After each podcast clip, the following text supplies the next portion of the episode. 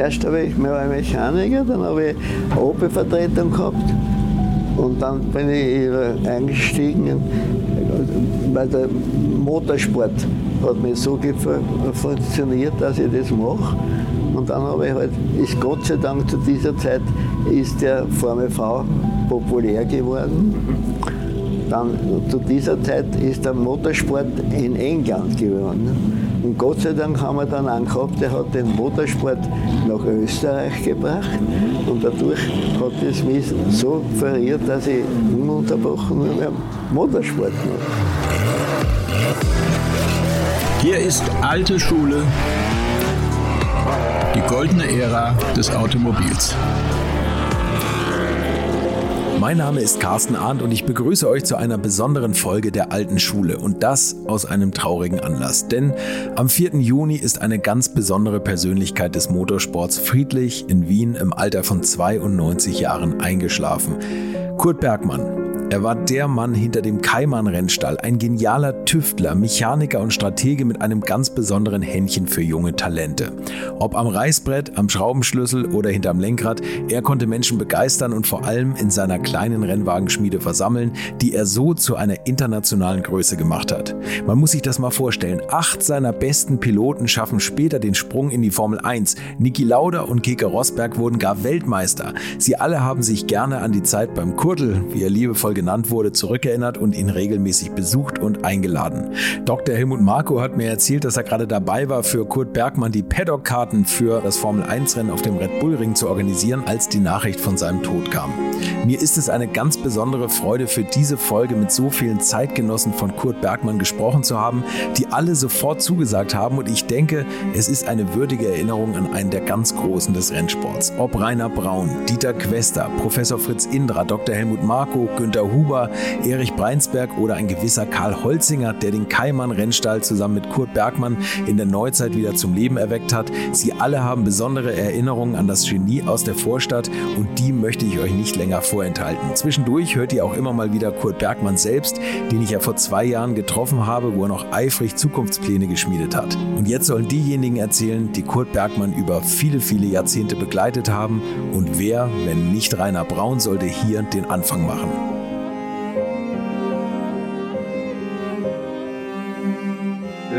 Es ist so, dass äh, damals Formel V Europa von dem Anton Konrad geleitet wurde, Formel V Deutschland, und ich für die äh, Deutschland-Leute da so eine Art Sekretariat in Wiesbaden in meinem kleinen Küchenbüro hatte. die Nennlisten geschrieben habe, die Veranstalter informiert habe, wer wann, wo, wie fahren soll und so weiter und so fort. Und da gab es natürlich diesen Kontakt über Anton Konrad auch zu Kurt Bergmann. Jeder wusste, dass ich nach meinem nach meiner Infektion äh, Formel V Norrisring äh, habe ich mir ja noch mehrere Rennen gewünscht und jeder wusste das. Und dann hat der Konrad gesagt, pass mal auf, statt Bargeld gibt es jetzt auch einen Start beim Kurt Bergmann. Das ist so eine Art Ritterschlag für dich. Und äh, dann hat er mich dorthin geschleift, mich dem Kurt vorgestellt. Ich durfte mein erstes richtiges, schönes Kaimann-Auto beim Kurt Bergmann fahren. Habe es auch nicht kaputt gemacht beim ersten Mal. Später wohl habe ich ihm einen Totalschaden abgeliefert. Das ist aber ein anderes Thema. Aber das ging gleich sehr gut. Und er hat gesagt, erst, du bist zwar am PFK, aber du kannst bei uns bleiben. Und fortan durfte ich drei Jahre für den Kurt fahren.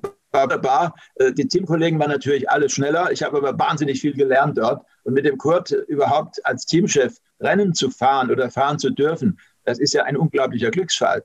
Das ist ja nicht jedem beschieden gewesen. Und alle, die beim Kurt waren, und das war fast eine ganze Rennfahrergeneration, aus denen ist was geworden, natürlich außer mir naja. Ich habe meinen anderen Weg eben dann gemacht, beruflich, und, der war ja auch nicht so schlecht und nee, hat eben, Freude eben. gemacht. Die Rennfahrerei war ein Spaß für mich und mehr nicht ein Hobby. Aber ich hatte wirklich das Glück, in einem Profiteam fahren zu dürfen. Du musst ja. dir vorstellen, ich hatte sensationell gutes Material und natürlich einen irrsinnig strengen Teamchef, der hat mich ja ständig beschimpft. Ist das so? Ich, weil ich zu hoch gedreht habe. Dann hat er mit dem Magnet alles ausgelesen, irgendwie, ich weiß nicht, wie er das gemacht hat, und hat mir nachgewiesen, dass ich 100 Umdrehungen zu hoch war oder dies oder das oder jenes. Ähm, trotzdem war immer ein Schmäh dabei. Es war nie jetzt so, dass der böse war. Äh, das, das war eine Mischung aus Ernsthaftigkeit, wie eine Schmäh, Wissen und Genialität, würde ich sagen.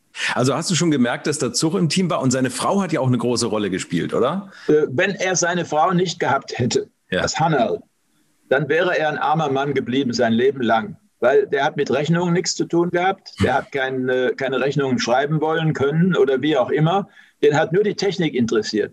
Das Hannerl war hinterm Geld her und hat geguckt, dass das eingetrieben wird, dass die Leute ihre Rechnungen bezahlen für äh, Miete des Autos, für Ersatzteile und für was weiß ich alles.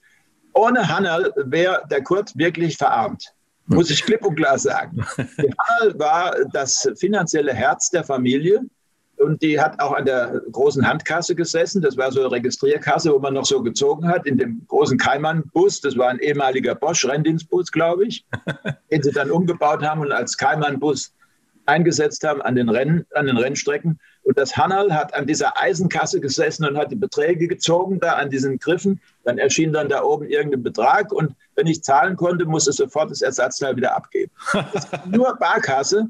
Und wenn ein Rennfahrer seine Miete nicht bezahlt hatte unter der Woche für das nächste Rennen, es wurden ja auch Autos vermietet an Rennfahrer, die dann bezahlt haben, sogenannte Bezahlfahrer, wie wir das ja in allen Formeln und äh, Kategorien kennen, äh, dann hat Hanna gesagt, wenn du nicht, äh, nicht äh, die Marie dabei hast, kannst du nicht fahren. Wo ist die Marie? und der, Marie ist das Geld, ne? und der erste Sponsor hat noch in Naturalien bezahlt, glaube ich. Die Geschichte habe ich bei dir mal gelesen, oder? Ja, die habe ich sogar eingefädelt. Das war Roventa. Der Kurt hat gesagt, du, wir bräuchten da Geld und äh, ähm, wäre schon schön, wenn es irgendwo was auftreiben könntest. Dann habe ich gesagt, du, pass mal auf, ich kümmere mich und habe dann Roventa begeistert. Ein Herr Kern, das war der Generalvertreter, dem habe ich dann äh, irgendwo entlockt, dass er Motorsport begeistert ist. Lieber Herr Kern, da wär, hätte ich was für Sie. Gleich drei Autos oder vier. Und dann wurden die Keimänner mit Roventa beklebt. Äh, bezahlt wurde in Naturalien. Die Frau Masterin, also die Frau Bergmann, hat äh, eine Trockenhaube bekommen äh, und einen Staubsauger, glaube ich. Und ähm, der, Kurt hat, der, Kurt hat, Tischfeuerzeuge bekommen. das, sollte also, das sollte für äh, drei oder vier Rennen nur gelten. Und dann hat dem Kurt diese, diese Autos mit Roventa-Beklebung so gut gefallen, dass er einfach draufgelassen hat, die Kleber. Und da gab es überhaupt nichts mehr dafür. Der ist damit immer weitergefahren. Ich glaube sogar auch der Helmut saß in einem Roventa-Auto, der Markt. Und die fuhren immer weiter mit Roventa, bis die Frau Bergmann gesagt hat, was ist hier eigentlich los? Warum bezahlen die nichts mehr? Ähm, die müssen wenigstens noch fünf Trockenhauben liefern. Und dann wurden dann noch ein paar Trockenhauben im Nachschlag angeliefert und ein paar Tischfeuerzeuge, die der Kurt wieder seinen Freunden verschenkt hat. Und dann ging das wieder ein paar Rennen so weiter mit Romenta. Das war eine unglaubliche Nummer.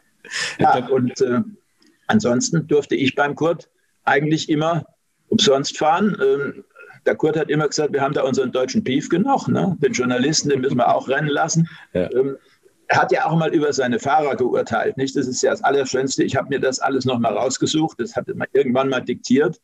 Ähm, unter anderem hat er also beurteilt Lauda Marco, Quester Riedel, Rosberg, Ertel, Breinsberg, Gardner, Huber, Koenig, Persson. Und er hat auch gesagt, und ähm, die, äh, die, Frage nach, wer waren die schnellsten Journalisten bei ihm im Auto? hat er gesagt, naja, er hat ja eh nur zwei und die waren alle beide so deppert, die haben unsere Profis nicht schlagen können. Aber das hat, das hat mir Fritz Indra auch erzählt, irgendwie, ja. dass, dass der, der schlauerweise die Journalisten hat fahren lassen und dadurch haben die auch immer nett berichtet über ihn. Ein, natürlich. So? Ne? ja, natürlich war das so. Da, das Herz schlug natürlich für Keimann und für Bergmann. Und jeder war stolz, der in einem Keimann sitzen durfte. Das, ja, ja. War, das war wirklich was ganz Besonderes. Das ist so, als wenn du heute bei Red Bull fahren darfst gell? oder bei, bei, bei Mercedes. Ja. Der Keimann war das Königs, äh, der Königsbegriff der Formel V. Hm. Äh, am Anfang, 66, äh, als der erste Keimann kam mit Dieter Quester, mhm. gab es nur Austro V und Keimann. Das waren die beiden führenden österreichischen Konstruktionen. In Deutschland hatten wir den Fuchs und den Austro-V der Mahak. Das war aber auch ein Austro-V, den hat die Mahak eingesetzt. Also Österreich ist eigentlich das Mutterland, sozusagen mal die USA ausgeklammert als Geburtsland, aber das Mutterland in Europa ist eigentlich Österreich. Und der Kurt hat natürlich genauso wie Porsche Salzburg, der Pauli Schwarz damals und der Wolfi Marsona und auch der Herr Pirch ähm, haben natürlich dann diese Gunst der Stunde genutzt und haben da richtig was draus gemacht.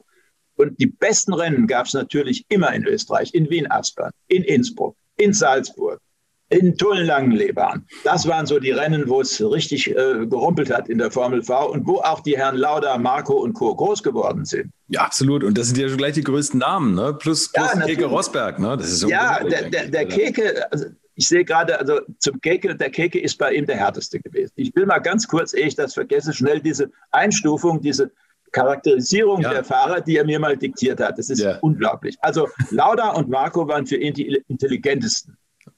Ähm, Quester, Riedel waren für ihn die wildesten.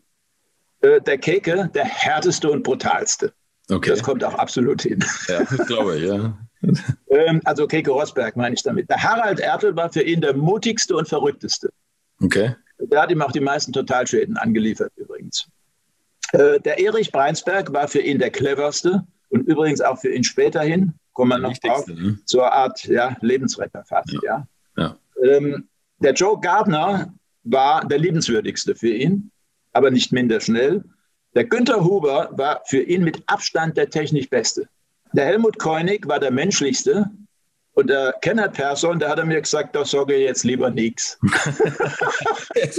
am Anfang fuhr der Huber ja ein Ausdruck auch. Ja, genau, genau. Ja, und dann ist er auf Keimann gewechselt und ähm, der Huber war auch irgendwo mit all den Autos, die er hatte, so eine Art Entwicklungsträger, immer, weil er technisch natürlich unglaublich gut und hatte vor allem die Kontakte zu Bildstein. Ja, ja, genau. Er war ja auch für Bildstein eine Art Entwicklungsträger mhm. und dadurch hat sich da etwas aufgebaut, dass jeder wusste, der Huber hat das beste Material, nicht nur, weil er die meiste technische Ahnung hat, sondern auch, weil er die besten Verbindungen zur Technik hatte, sprich Bildstein, sprich zu den Motorenleuten mhm. Äh, und, und, und. Und der Günther hat jedes Teil selbst beguckt. Und deswegen mit dieser Akribie hat er Rennen gewonnen. Ganz unauffällig. Mhm. Der Günther hatte den unauffälligsten Fahrstil von allen, aber es war der schnellste mit diesem Fahrstil. Unglaublich. Die Wildesten haben natürlich immer quer gestanden. Ja, Marco und Co. Gab es immer was zu lachen und es gab immer irgendwo ein Fetzen, der rumgeflogen ist. ja, mir geht's Herz auf, wenn ich daran denke. Und es ist so, so schade, dass der Kurt jetzt nicht mehr da ist, weil wir können nicht mehr schwelgen in diesen Erinnerungen gemeinsam. Wir waren ja zu seinen runden und halbrunden Geburtstagen immer alle fast vollzählig da. Da haben nur ganz wenige seiner alten Piloten gefehlt von den guten. Ich meine, der hat ja weit über, über 200 Rennfahrer gehabt. Die, das sind Privatfahrer gewesen, die die Autos gekauft haben bei ihm, die sich Rat und Tat geholt haben, Ersatzteile und, und, und. Aber die reinen, echten Bergmann-Werkspiloten in Anführungszeichen, die sind zu seinen Geburtstagen immer gekommen. Bis zum 90. waren wir alle da wir haben das genossen, die Geschichten, haben aber auch gemerkt, er baut langsam ab. Leider, leider. Äh, haben aber nicht damit gerechnet, dass es so schnell dann gehen würde auf einmal. Äh, gut, er war dann, äh, musste in die Pflege, leider. Mhm. Äh, und da hat er dann komplett abgebaut. Da war auch der Kontakt dann weg zu seiner alten Werkstatt. Ja, ich glaube, dann, dann wirst du so entwurzelt. Ja. Ne? Dann, ja, ähm, es ist dann wirklich zügig abwärts gegangen. Man konnte auch noch kaum mit ihm reden, weil er gar nicht zum Teil wusste, wer am Telefon war. Mhm. Als ich ihm zum 92. gratulieren wollte, war das schon ja, sehr schwierig alles. Und ich musste ihm erst erklären, wer ich bin. Also vielleicht war es sogar Erlösung für ihn am Ende. Ja, wahrscheinlich. Und ich meine, er hat ja ein gesegnetes Alter erreicht. Aber du hast es jetzt gerade schon eben kurz angedeutet, dass der Erich Breinsberg nochmal ganz wichtig war für den Kurt Bergmann. Also man muss ja wissen, der, der Kurt ähm, hat ja da in Wien-Essling, in der Esslinger Hauptstraße 13, sein, seine Wohnung gehabt und seinen Betrieb. Mhm. Und dieses Haus samt seinem kleinen äh, Opel-Betrieb, den er immer hatte, komischerweise Opel, obwohl er VW-Mann war, genau. Aber er hat ja auch die, die schwarze Witwe, schwarze Witwe ja, betreut und äh, damit ist sogar der Niki Lauda ein Rennen gefahren in Tunnellangen-Lebahn. Er hat äh, den Golf übrigens auch, den B-Turbo für Golf. den Pikes Peak gebaut. Ja. Ähm, also der war ein vielseitiger Ingenieur und interessiert an allem. Und nun sollte der plötzlich aus seinem Haus und auch aus seiner Werkstatt raus, weil der, äh, der, wurde verkauft, das Grundstück. Der neue Besitzer hat da andere Ideen gehabt, wollte das alles abreißen und das Neues hinstellen. Da ist nun Erich Breinsberg auf die Bühne getreten und hat gesagt, das geht überhaupt nicht. Wir können diesen alten Mann nicht aus seiner ähm, vertrauten Umgebung lösen. Der stirbt uns sofort weg. Mhm. Und seine Frau gleich dazu, das Hannal. Ne? Er war ja ein Herz und eine Seele, fast 60 Jahre verheiratet. Ne? Das musst du dir mal vorstellen. Ne? Ähm, Hannal ist ja leider äh, 2000, ähm, 2010 gestorben, war sehr krank, hatte unheilbare Krankheit. Das war schon der erste Schlag für ihn. Und dann ist auch zuvor noch sein Sohn Peter eine Woche vor seinem 50. Geburtstag gestorben, zwischen Weihnachten und Neujahr, Herzversagen. Kam ins Krankenhaus, ist nicht mehr aufgewacht. Mhm. Einfach so. Du musst dir mal vorstellen, diese Doppelschläge musst du erstmal weg, wegstecken. Ja, da ging es dann mit dem, mit dem Betrieb Dann kommt die Nachricht, er muss ausziehen. Mhm da war, da war für die beiden, da hat die Hannah noch gelebt, als diese Nachricht kam. Das war so um zwei, 2008 herum, würde ich mal sagen. Da kam Erich Breinsberg als sein Lieblingschauffeur, als sein erfolgreichster oder einer der erfolgreichsten mit zwei Titeln, ein, zwei Europatitel, einen, einen 1300er Formel V und einen mit dem Super V. Und hat gesagt, jetzt machen wir das gleich ganz anders und hat den ganzen Laden da gekauft. Komplett. Von dem neuen Besitzer alles abgekauft, hat äh, kurz äh, altes Häuschen stehen lassen, seine Wohnung konnte er behalten, hat dort auf diesem Gelände einen neuen Betrieb gemacht, eine Niederlassung, Levers 13, glaube ich, oder wie die dann hieß, mhm. für diesen Bereich Wien-Essling, wo es genug VW-Kunden gab, einen Musterbetrieb. Ich habe da zweimal reingeguckt und hat den Kurt Bergmann zum Oberaufseher da gemacht. Betrieb. Ich meine, das ist eine unglaubliche Geste. Und hat ihn da kostenfrei wohnen lassen, hat ihm noch ein kleines Salär gezahlt, hat einen Lebensunterhalt finanziert und hat, der Kurt konnte ja niemand richtig schlafen in der Nacht. Der ist ja immer früh aufgewacht. Der stand um vier schon da und hat den Laden kontrolliert. Ob alles in Ordnung ist. Es war wie so eine Art Nachtwächter. Und morgens stand er um vier da und abends war er der Letzte, der das Grundstück verlassen hat, hat alle Türen nochmal überprüft, ob alles gut abgeschlossen ist. Der Erich konnte keinen besseren äh, Sicherheitsmann auf diesem Grundstück und, haben. und so hältst du natürlich die Leute auch jung, ne? Ja, ähm, und äh, ich fand diese Geste so unglaublich. Diese ganze Familie Breinsberg hat sich so lieb und, und, und hingebungsvoll um diesen alten Mann gekümmert. Das gibt es heute eigentlich normal gar nicht. Das ist wie ein Märchen. Das ist ein Mann, der hat uns allen ein Vorbild gegeben in Sachen Nächstenliebe. Ja, das glaube ich. Ja? Das der hat dem so. Kurt Bergmann vieles von dem zurückgeben können, was er mal bekommen hat vom Kurt, nämlich ein tolles Auto. Er konnte Siege feiern. Er hat diesen Vergleichskampf in den USA gewonnen ähm, gegen die Amerikaner, äh, ist Europameister geworden mit dem Formel V 1300, mit dem Super V Keimann. Gleich im ersten Jahr übrigens, was dazu führte, dass der Kurt Bergmann ja sehr pessimistisch war und gesagt hat, das schaffen wir nie und er hat es doch geschafft und er hat einen Filzhut verwettet, den der Bergmann essen musste. Und dann wurde dem dann ähm, am Tag des Europameisterschaftsgewinns in Hockenheim abends im Holiday Inn vom Chefkoch ein gebratener Filzhut serviert mit Sauerkraut und Wurst.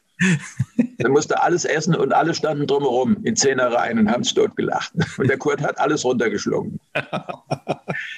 Ja, also dieser Mann hat uns so viel an, an Sportlichem hinterlassen, an Geschichten, Anekdoten.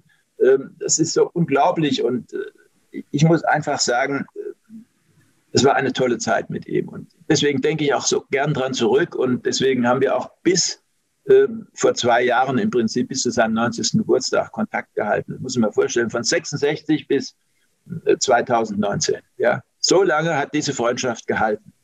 Wir haben uns immer wieder gesehen, haben uns getroffen und haben äh, eben über diese Geschichten geredet und über all das, was wir gemeinsam erlebt haben. Und das war so unglaublich viel. Allein darüber könnte ich ein ganzes Buch schreiben. Ja, das solltest du vielleicht nochmal machen. Aber es gibt ja ein Buch, der Niki, der Keke und das Genie aus der Vorstadt. Und das hat ja Richtig. Erich Breinsberg zum Richtig. 80. Geburtstag, glaube ich, geschrieben. Ja. Ne? Und das wird jetzt natürlich ähm, sehr wertvoll werden. Und da wird es einen Run auf dieses Buch geben. Und ich weiß nicht, wie viel der Erich noch hat. Ja. Ähm, ich selbst habe mein signiertes Exemplar, Gott sei Dank, kann ich sagen signiert von, von Erich und von Niki Lauda, von Helmut Marko und von, ähm, äh, vom Kurt natürlich. Und das ist sehr, sehr wertvoll. Das wird niemand bekommen. Das wird hier einen Ehrenplatz behalten. Und was ich noch habe, schau mal, bin ganz stolz auf das hier.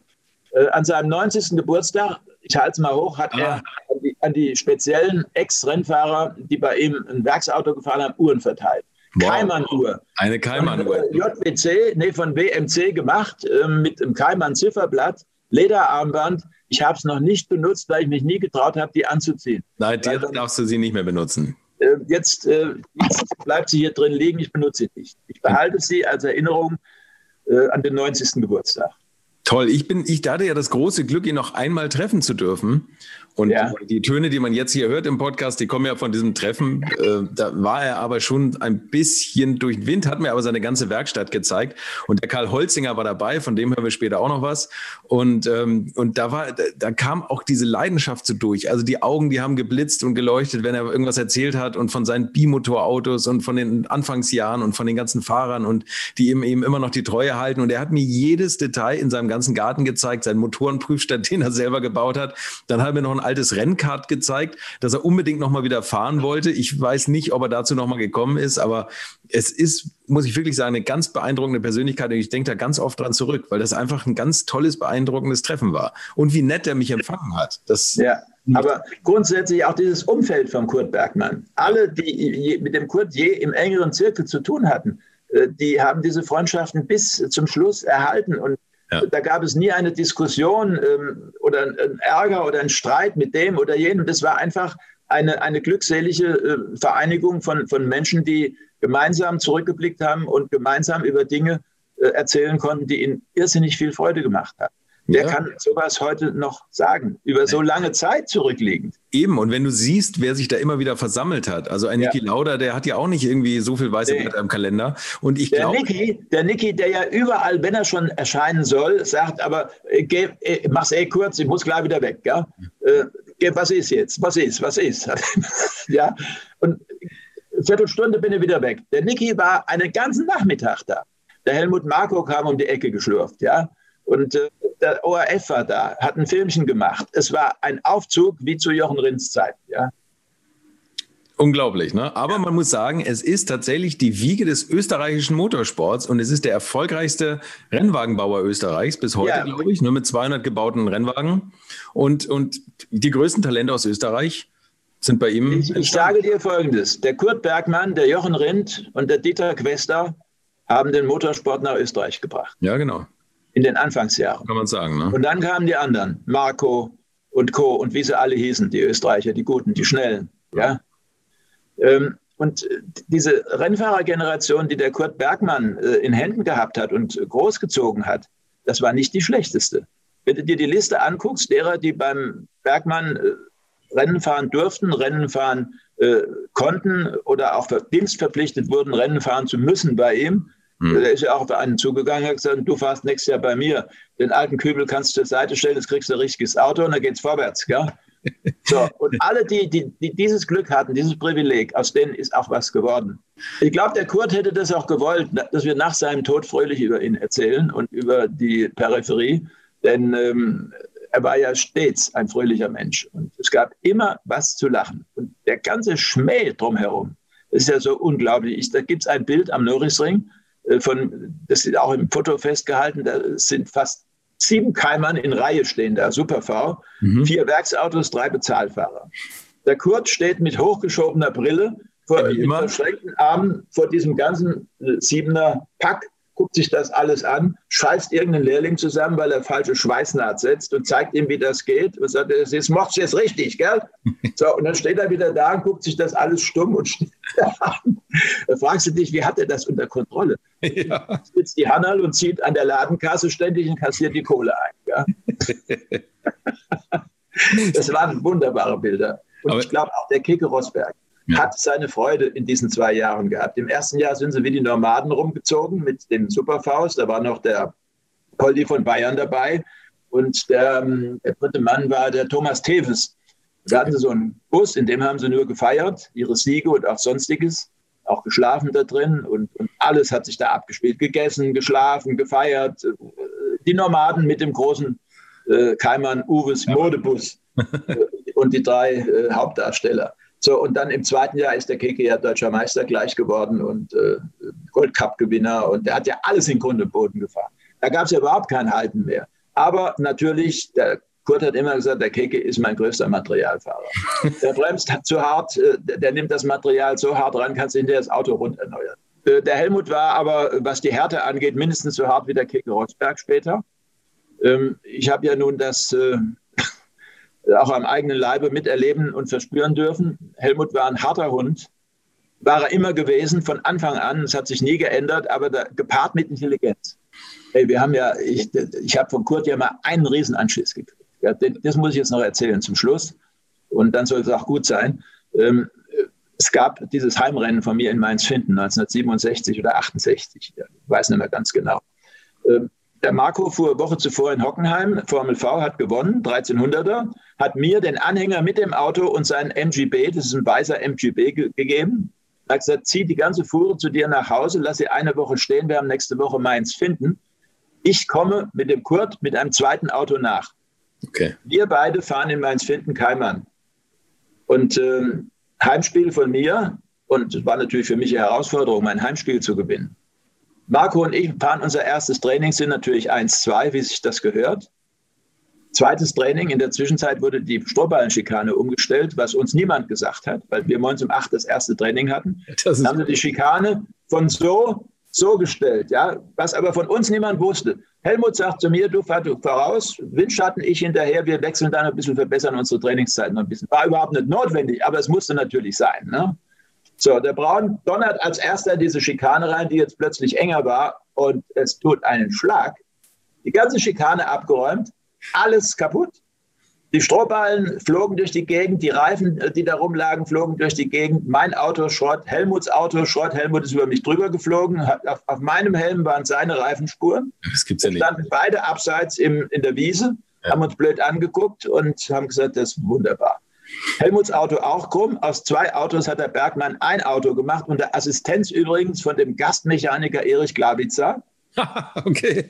Ja. Das ist auch noch so ein Profi. Assistenz von Glawitzer. Ja. Dann haben die aus einem, äh, aus zwei Schrotthaufen ein Auto gemacht. Allein die Nummer ist genial. Ja. Kein Sportkommissar hat das gemerkt dass wir aus zwei Autos eins gemacht haben. Natürlich hat der Helmut dann dieses Auto bekommen, weil ich hatte sowieso so viele blaue Flecken von oben bis unten, ich konnte mich kaum noch rühren. Bock mehr, ne? ja. Weil der Anprall war, war gigantisch. Gell? Da hätte es ja auch tot sein können, gell? weil die Autos nun damals nur nicht unbedingt die stabilsten waren, sagen wir mal so. Aber die Keimann waren immerhin so stabil, dass es gut ausgegangen ist.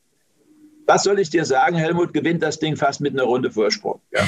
Mit einem Auto, das aus Zweien zusammengebaut ist. Alles, was brauchbar war, wurde auf einen Haufen gelegt. Da wurde ein neuer Keimann über Nacht gebaut. Stell dir das bitte vor. Das, sowas ging nur beim Bergmann. Ja. So, und da habe ich natürlich auch, äh, da hat der Kurt mit mir geschimpft. Richtig, da war er böse mit mir sogar, weil er sagt, es kann nicht sein, dass jemand im Training ein Auto rauswirft. Das gibt es nicht. Und schon gar nicht, wenn man so souverän und überlegen ist wie du dann hättest du dich vorher informieren müssen, auch wenn dir niemand was gesagt hat. Da geht man an die Schikane und guckt nochmal vorher. Du kannst die Schuld niemand anders geben als dir selbst, hat er mir klipp klar gesagt. Da bin ich mit hängendem Kopf nach Hause gegangen. Das denke ich. Hängenden Kopf und blauen Fleck. Ja, ist schön. Ja. Aber, aber, aber, aber ich sag's dir, und auch die Zeit mit dem Helmut, die war so gigantisch. Ja? Ähm, ich habe von dem Helmut so viel lernen können, als Rennfahrer auch, aber auch als Mensch ähm, auch was das Durchsetzungsvermögen angeht, was die Intelligenz äh, angeht im, Renn, im Rennsport. All das habe ich auch vom Helmut, ein bisschen in dieser Zeit lernen können. So, Toll. genug. Rainer. Der Kurt ist leider nicht mehr da. Trotz der Traurigkeit freuen wir uns einfach über, diese, äh, über diesen Rückblick auf diesen Mann, der diesem Sport in Österreich, in ganz Europa, der der Formel V äh, und vielen von uns sehr viel gegeben hat. Und das werden wir so in Erinnerung behalten. Er war ein guter, ein ganz guter. Das war das unerschöpfliche Gedächtnis des Motorsports. Danke, Rainer, für deine Erinnerungen. Und Kurt Bergmann hat mir auch erzählt, wie es bei ihm losging, aus seiner Sicht und wer seine zwei wichtigsten Mitarbeiter waren, ganz am Anfang. Ich glaube, los ging es mit dem Porsche-Rennleiter Huschke von Hahnstein, der ja. die Autos aus Amerika gebracht hat. Der zehn Autos von Amerika gebracht hat. Ja. Und da, da, da, war der Anfang des. Und zwar haben die zehn gezeigt und haben uns eingeladen. Wir können das ausschauen und können die nachbauen. Mhm. Dann waren wir dort, habe ich ein Auto gekriegt, habe gesagt, ja, 14 Tage kannst du das haben, kannst du das nachbauen. Dann habe ich nachgebaut. Das, was ich gebaut habe, war ein Kraxen, aber das, was sie mir gezeigt haben, war auch nichts wert. Und dann ist, das, dann ist erst draufgekommen, wie man so ein Auto baut. Ja? Und dann war das Wichtigste, wie ich das erste Auto gebaut habe, dass der Quester das Auto übernommen hat und sofort gewonnen hat. Das war ja eigentlich für mich darüber hinaus alles. Nicht? Und das, wie das drüber war, dann ist der Indra, der was dann den, den Wichtigste gemacht hat, dass das Auto so steif geworden ist und dass er genau geworden ist. Und mit diesen sind wir dann weitergekommen. Alle zwei, die waren mit, sonst war nicht gewesen, wenn ich die zwei nicht kennen hätte gelernt. Und beide habe ich für diesen Nachruf sprechen können. Und für die technische Basis war Professor Fritz Indra verantwortlich. So, wir waren ja, äh, ich hatte einen Partner, der saß mit mir im Assistentenzimmer vorm Everan. Und das war, wir haben beide promoviert. Und dann kam mal aus Amerika eine Karte eine Ansichtskarte. Und zwar hat das geschrieben ein gewisser Günther Huber, der war Rennfahrer äh, beim Bergmann. Mhm. Und der Kurt Bergmann hatte damals eine Opel-Werkstatt und hat gutes Geld damit verdient. Das ist ganz in der Nähe von dem Opel-Werk in Aspern. Ein riesiges Motorenwerk und Getriebewerk. Und die Angestellten dort, die Führenden, hatten alle natürlich Dienstautos und die musste immer vom, vom Kurt Bergmann hergerichtet werden. Aber er hatte ein, ein Faible für den Motorsport und äh, diese Karte aus Amerika hat besagt, dass dieser sogenannte Austro, Austro V hieß der. Den, den haben, hat Porsche Salzburg aus Amerika importiert. Das Ganze kommt ja aus Amerika mit dieser Formel V. Und das war ein, ein ganz primitives Ding. Ursprünglich waren das auch so Dunbuggies, also so, so Autos. Die Vorderachse war VW, die Hinterachse war VW Pendelachse. Ne? Vorne diese zwei typischen zwei Längslenkerachsen und, und äh, dann der, der Motor, der VW-Motor, der Käfermotor. Mhm. Äh, das war im Prinzip das Auto. Und daraus hat man dann unter Anführungszeichen ein Rennauto gemacht und auch der Kurt Bergmann. Aber das war nicht so erfolgreich und da hat man sich gesagt, äh, weil ich den, die schon kannte von den Rennern in Aspern. Aspern ist eine Rennstrecke ganz in der Nähe, praktisch hinter dem Haus vom, vom Kurt Bergmann war das. Das ist der ehemalige Militärflugplatz und dort fanden Rennen statt. So, und dann äh, kam der Kurt Bergmann mit dem Günther Huber und gesagt, wir brauchen einen gescheiten Formel V, mit dem man auch gewinnen kann. Und ähm, da haben wir gesagt, naja, das überlegen wir uns einmal, wie sowas ausschauen könnte. Und das weichste Stück in so einem, es war ein ganz primitiver Gitterrohrrahmen. Mhm. Einfach aus, aus Stahlrohren mit einer Diagonale seitlich und unten. Oben ging es nicht, weil da war der Kopf des Fahrers. Und der Schwachpunkt ist natürlich die Steifigkeit dieser, dieser Karosserie. Und da haben wir uns überlegt, dass man diese, von denen der Kurt Bergmann dann immer geschwärmt hat, diese Torsionstürme, also links und rechts vom Fahrer, waren so kleine Pyramiden, alles aus Rohr natürlich, mit dünnen Rohren und dadurch wurde dieses Auto ganz steif im Fahrverhalten okay. und war damit allen anderen Formel Vs, die es damals gab, überlegen. Und, und der Kurt Bergmann hat, hat ein gutes technisches Basisverständnis. Und der hat sofort erkannt, aha, das ist was. Und hat dann diese Rahmen, wir haben noch ausgerechnet, wie, wie dick die Wandstärke sein muss und wie dick die Rohre überhaupt sein müssen, damit es auch nicht so schwer wird. Naja, und da hat er es in perfekter Art und Weise und seine Mechaniker zusammengeschweißt und daraus entstand der Name Keimann, der, glaube ich, auch vom Kurt Bergmann kreiert wurde. Mhm. Und hinten war dann noch so ein, ein Turm hinterm Getriebe, wo, wo wieder vier Rohre als Auffahrschutz von hinten. Und da war so eine runde Abschlussblende und da war dieses typische Keimann-Zeichen drauf. Okay.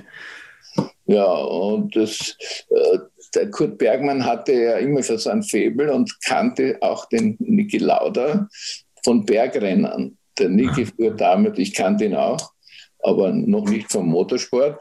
Und der Niki fuhr damals mit einem Mini Cooper, glaube ich. Und jetzt fiel schon allen damals auf, dass der gut ist und der Marco auch. Und der Bergmann hat gleich den Niki und den Bergmann und diesen Huber und den Breinsberg und, und die, dann war der große Stobapo, erstes Rennen in Aspern und, und die österreichische, äh, österreichische Entwicklung und mit österreichischen Fahrern. Und, und dieses Auto war unglaublich erfolgreich. Und der Kurt Bergmann hatte da viele Aufträge bekommen, um das äh, zu kaufen oder verkaufen. Und lustige Story war auch, er hat uns dann natürlich gefragt, was wollten Sie jetzt haben für diese Konstruktion? Mhm. Und naja, wir haben damals als Hochschulassistent 3500 Schillinge im Monat verdient. Das ist nach heutigen Umrechnen, glaube ich, 250 Euro. Also, und, und, und, da haben wir gesagt, naja, also 3500 Schilling wäre schon was. Und, und der Lippisch war kein guter Verhandler, der war mir ein sehr guter Theoretiker. Und der hat mich da äh, geschickt zum, zum Bergmann und gesagt, Fritz, du verhandelst jetzt und schau mal, dass diese 3500 Schilling. Und wir haben natürlich gedacht für beide, ne? also nicht jeder. Und, und ich gehe zum Kurt Bergmann sage, Herr Bergmann, okay, es war viel Arbeit.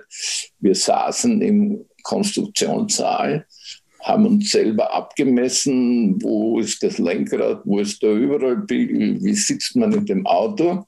Und deswegen verlangen wir jetzt 3500 Schilling. Und dann hat der Kurt gesagt, ist das jetzt für beide oder für einen? Und dann war ich Gott sei Dank clever genug und gesagt, natürlich für jeden 3500 Schilling. Und da war der Lippisch und ich, wir waren ganz glücklich, wir praktisch ein Monatsgehalt ja. die Konstruktion dieses Autos bekommen. Wie, wie, wie lange haben Sie daran konstruiert? Ja, zwei Wochen vielleicht. Tatsächlich. So ja. schnell ging das. Und, ja. und, haben, Sie, haben Sie da, ich meine, am Motor haben Sie sich bei dem Wagen noch nicht ausgelassen, ne? Doch, doch. Der Bergmann hatte ja nicht einmal eine, eine Motorbremse. Das, das war ja ein, dieser ganz einfache VW Käfermotor, mhm. der natürlich einen offenen Auspuff hatte mit langen Rohren, weil es ging hauptsächlich ums, um viel Drehmoment unten raus. Und äh, das haben wir auf der Hochschule gemacht. Und der Eberan, der sein Büro war, es gab damals auch auf der Hochschule eine ganz einfache Wasserwirbelbremse. Mhm. Da hat er uns erlaubt, weil der hatte auch ein großes Herz für den Motorsport, der Eberan von Eberhorst hat uns erlaubt, dass wir da aber erst nachdem er sein Büro verlassen hat, äh, bremsen dürfen. Also den, mhm. Weil sein Büro war genau über diesen Bremsenprüfstand. Okay. Da war es ein bisschen laut bei ihm. Die Bleistifte haben so ein bisschen gewackelt auf seinem Schreibtisch. Aber es war toll, dass uns das erlaubt hat. Und da haben wir dann das, das Frisieren, wie man sagt, das Tunen damals von solchen Motoren waren, war hauptsächlich Kanäle polieren mhm. und schauen, dass, dass jeder Brennraum dieselbe Verdichtung hat. Äh, viel mehr war es ja nicht. Da musste ja nach wie vor dieses schreckliche VW-Ansagrohr haben, wo dann in der Mitte der eine Vergaser war. Unglaubliche Strömungsverluste. Da kam man, glaube ich, damals so 54 PS raus. Aber die, die Erfolgsstory um den Bergmann hing auch damit zusammen, dass diese Autos natürlich billig waren mhm. und dass, die, dass man die Journalisten hat damit fahren lassen der Rico Steinemann, der Helmut Zwickel, Brüller. Äh, Rainer Braun natürlich. Rainer nicht Braun natürlich. nicht zu vergessen. Äh, viele Journalisten aus Deutschland, die haben jetzt endlich einmal die Chance gesehen, zu erkennen, ob sie bessere Schreiber sind oder bessere Rennfahrer sind. Und, äh, natürlich waren zum Schluss die, die Rennfahrer ein bisschen schneller äh, als die Journalisten, aber durch, dadurch, dass die Journalisten fahren, hat das eine unheimliche Verbreitung gefunden, mhm. weil das in alle Medien gibt. Und, und das hat natürlich den Namen vom Kurt Bergmann so quasi äh, nach ganz Europa gebracht. Und er konnte sich dann kaum reden von, von Aufträgen, äh, möglichst viele dieser Autos zu bauen. Und so hat die, es war auch irgendwie der Beginn des österreichischen Motorsports. Also tolle Story und was er natürlich immer auch einfällt, sind seine Feste gewesen.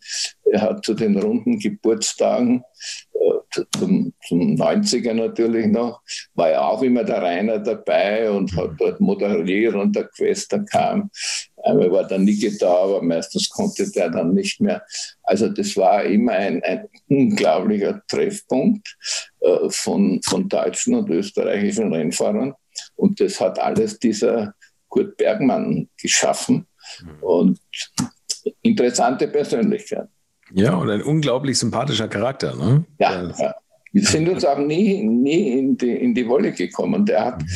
die, durch dieses gute praktische Verständnis, das er hatte, hat er das alles akzeptiert, er gesagt, das ist was. Und also es war wirklich sehr angenehm, mit ihm zu arbeiten. Und ich war sehr viel mit ihm zusammen im Auto. So. es ist so unvorstellbar. Diese Renner waren Rennen am Nürburgring, mhm. Formelfahren. So, und das sind wir, er hatte einen Opel Caravan, mit einem Anhänger hinten dran, da stand der Formel V drauf, der Keimer, da sind wir in der Nacht von Wien an den Nürburgring gefahren zum, zum ersten Training. Und da, damals war nicht alles Autobahn. Aber, aber so war damals der Beginn des Motorsports. Hm. Unvorstellbar. LKW, wo die Autos drinnen standen, undenkbar. Ne? Ja, ja. war finanziell gar nicht drin.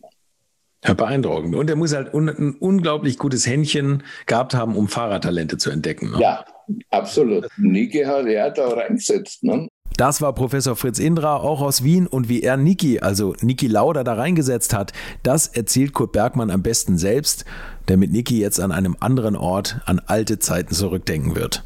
Wir haben Nürburgring gemietet gehabt über Nordschleife, dass wir trainieren können. Ja, man. Und auf einmal kommt er her dort und mit einem Kind, kennst du mich nicht? Ja, ich bin doch mit dir Go-Kart gefahren. Ja, na und? Und das ist jetzt mein Enkelkind, ich, meine, ich bin der, der, der, Onkel und das ist der Ding, und der möchte fahren. Und lass ihn fahren. Und man denkt, naja, der war dort ist gestanden mit einem Regenschirm, ganz klar.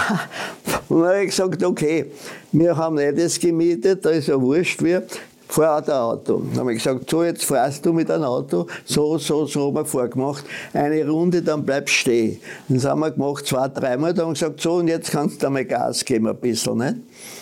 Aber nur immer wieder. Und immer wieder angefragt, was er alles gemacht hat und war alles klar und dadurch ist er das nächste Rennen schon gefahren. Der, wir waren gut bekannt, weil er war so wie ich Motorsport begeistert. Also der hat ja, ist nicht schwierig gewesen, aber wir haben nie miteinander einen Streit gehabt oder irgendwas. Ja. Warum? Weil wenn das er das gebracht hat, was ich wollen habe, dann war ich zufrieden.